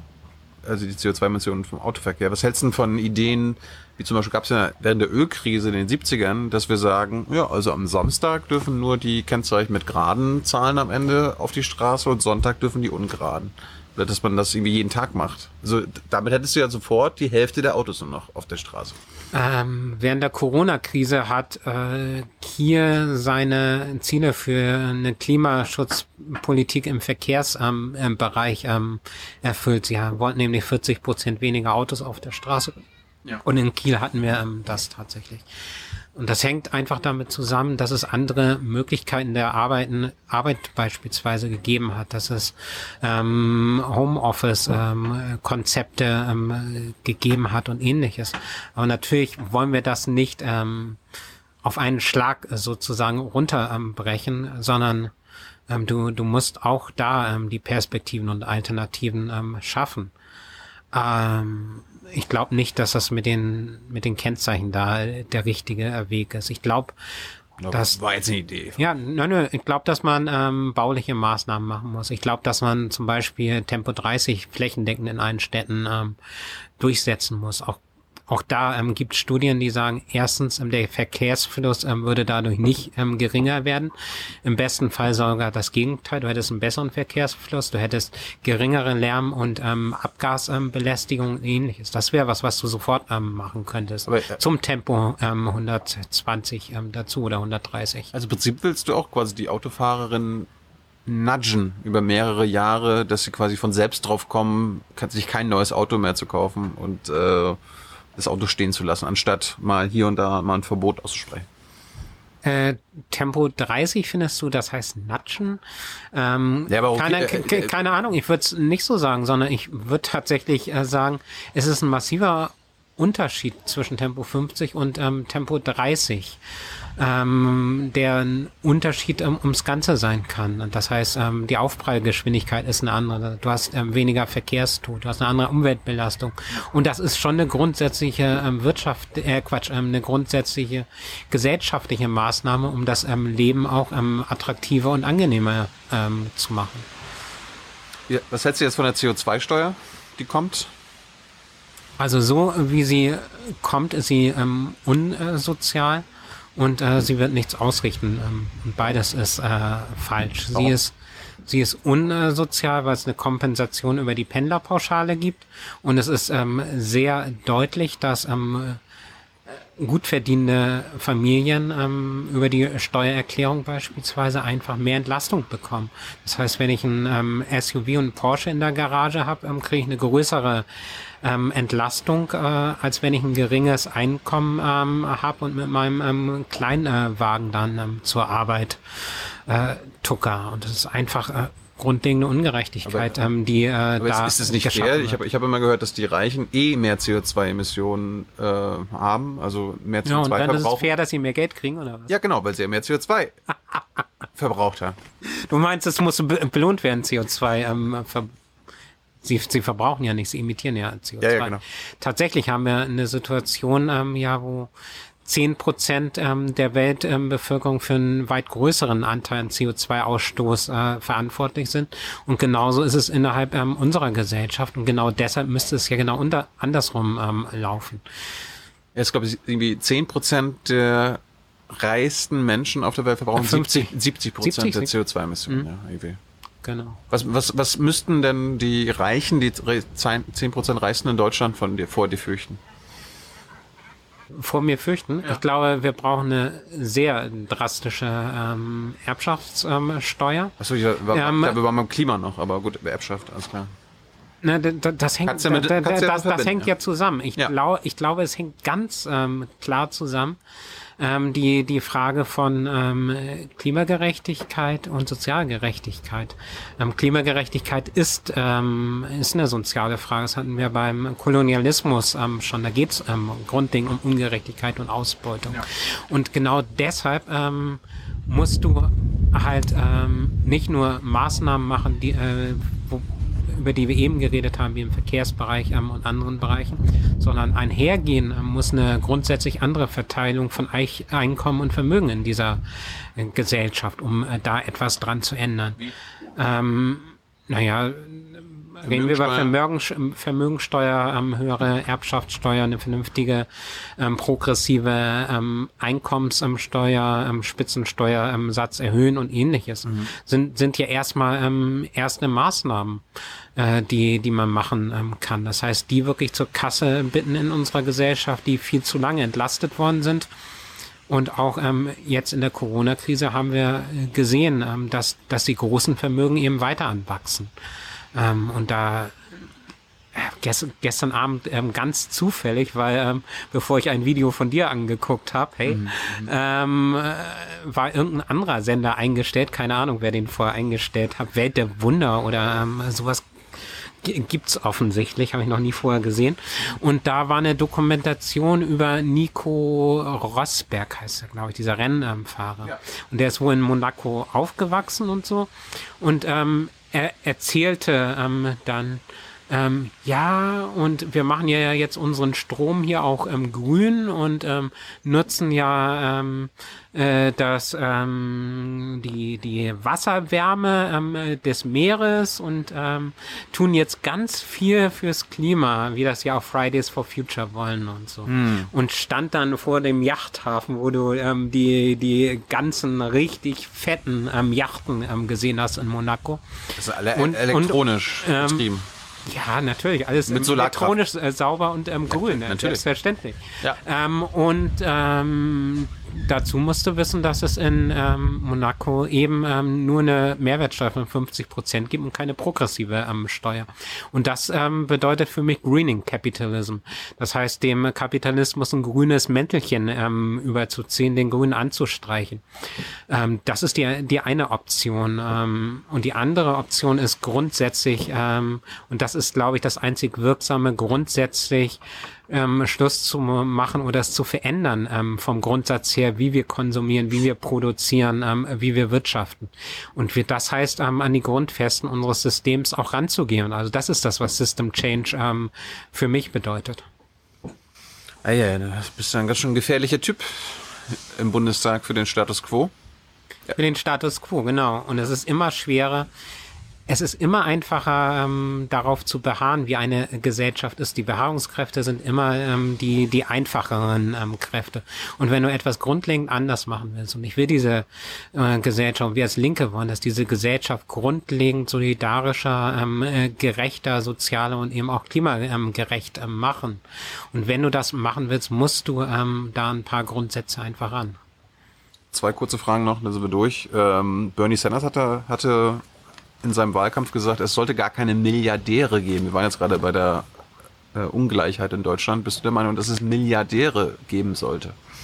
Wir haben eine Gesellschaft, äh, wo Erbschaft vererbt wird, wo Armut vererbt wird, wo sozialer Status äh, vererbt wird. Das ist eine extrem ungleiche Gesellschaft. Kannst du irgendwie vielleicht so vergleichen wie ähm, Ende des ähm, 18. Jahrhunderts mit der ähm, Aristokratie. Mhm. Ähm, ist ja auch nicht gut ausgegangen für die Aristokratie. Ähm, in gewisser Weise. Zumindest was politische Herrschaft ähm, angeht. Und ich glaube, ähm, diese Gesellschaft steht ähm, vor der Frage, bricht sie auseinander, ähm, wird sie äh, sozial gespalten sie ist schon sozial gespannt, aber fällt sie wirklich daran ähm, auseinander, zerbricht sie daran und daran wird auch unsere Demokratie äh, zerbrechen. Deswegen ist soziale Gerechtigkeit eine ganz grundlegende Demokratiefrage und das heißt ähm, auch, ähm, lass uns darüber reden, ähm, wie wir Reichtum begrenzen, wie wir ähm, obszönen Reichtum und ähm, obszöne Einkommen und Vermögen begrenzen. Ja. Hast du da eine Idee?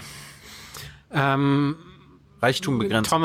Thomas, ähm, Piketty ähm, aus Frankreich beispielsweise schlägt ähm, eine radikale Erbschaftssteuer ähm, vor, damit eben große Vermögen nicht ähm, so ähm, weitergegeben werden können. Es geht nicht darum, irgendwie der, der Oma, das kommt ja von der CDU immer, ne, der Oma ihr Häuschen ähm, zu nehmen, sondern es geht äh, tatsächlich äh, darum, da, dass man das, das Vererben von Macht, Einfluss und Reichtum ähm, beendet. Und dann sagt man, wir machen eine Erbschaftssteuer von ähm, 90 Prozent oder was weiß ich. Eine Million darfst du behalten und die restlichen neun Milliarden musst du abgeben. Ähm, das wird wahrscheinlich für unsere Gesellschaft auch ähm, redaktiv ähm, gut äh, laufen ähm, dann hätte der, der Staat wesentlich mehr, ähm, wesentlich mehr Ressourcen zur Verfügung, um auch Gerechtigkeit zu machen und die Aufgaben, die wir gesellschaftlich angehen ähm, müssen, anzugehen. Ich glaube, wir können die Demokratie nur verteidigen, wenn wir mehr gesellschaftlichen Zusammenhalt ähm, hinbekommen und wenn wir diese Spaltung überwinden. Bist du eigentlich Europäer? Nee, klar. Also so ein Anhänger der EU oder gibt ja auch viele EU-Kritiker bei den Linken? Der, der Zurückfall in Kleinstaaterei und in Nationalismus ist niemals ähm, eine Option.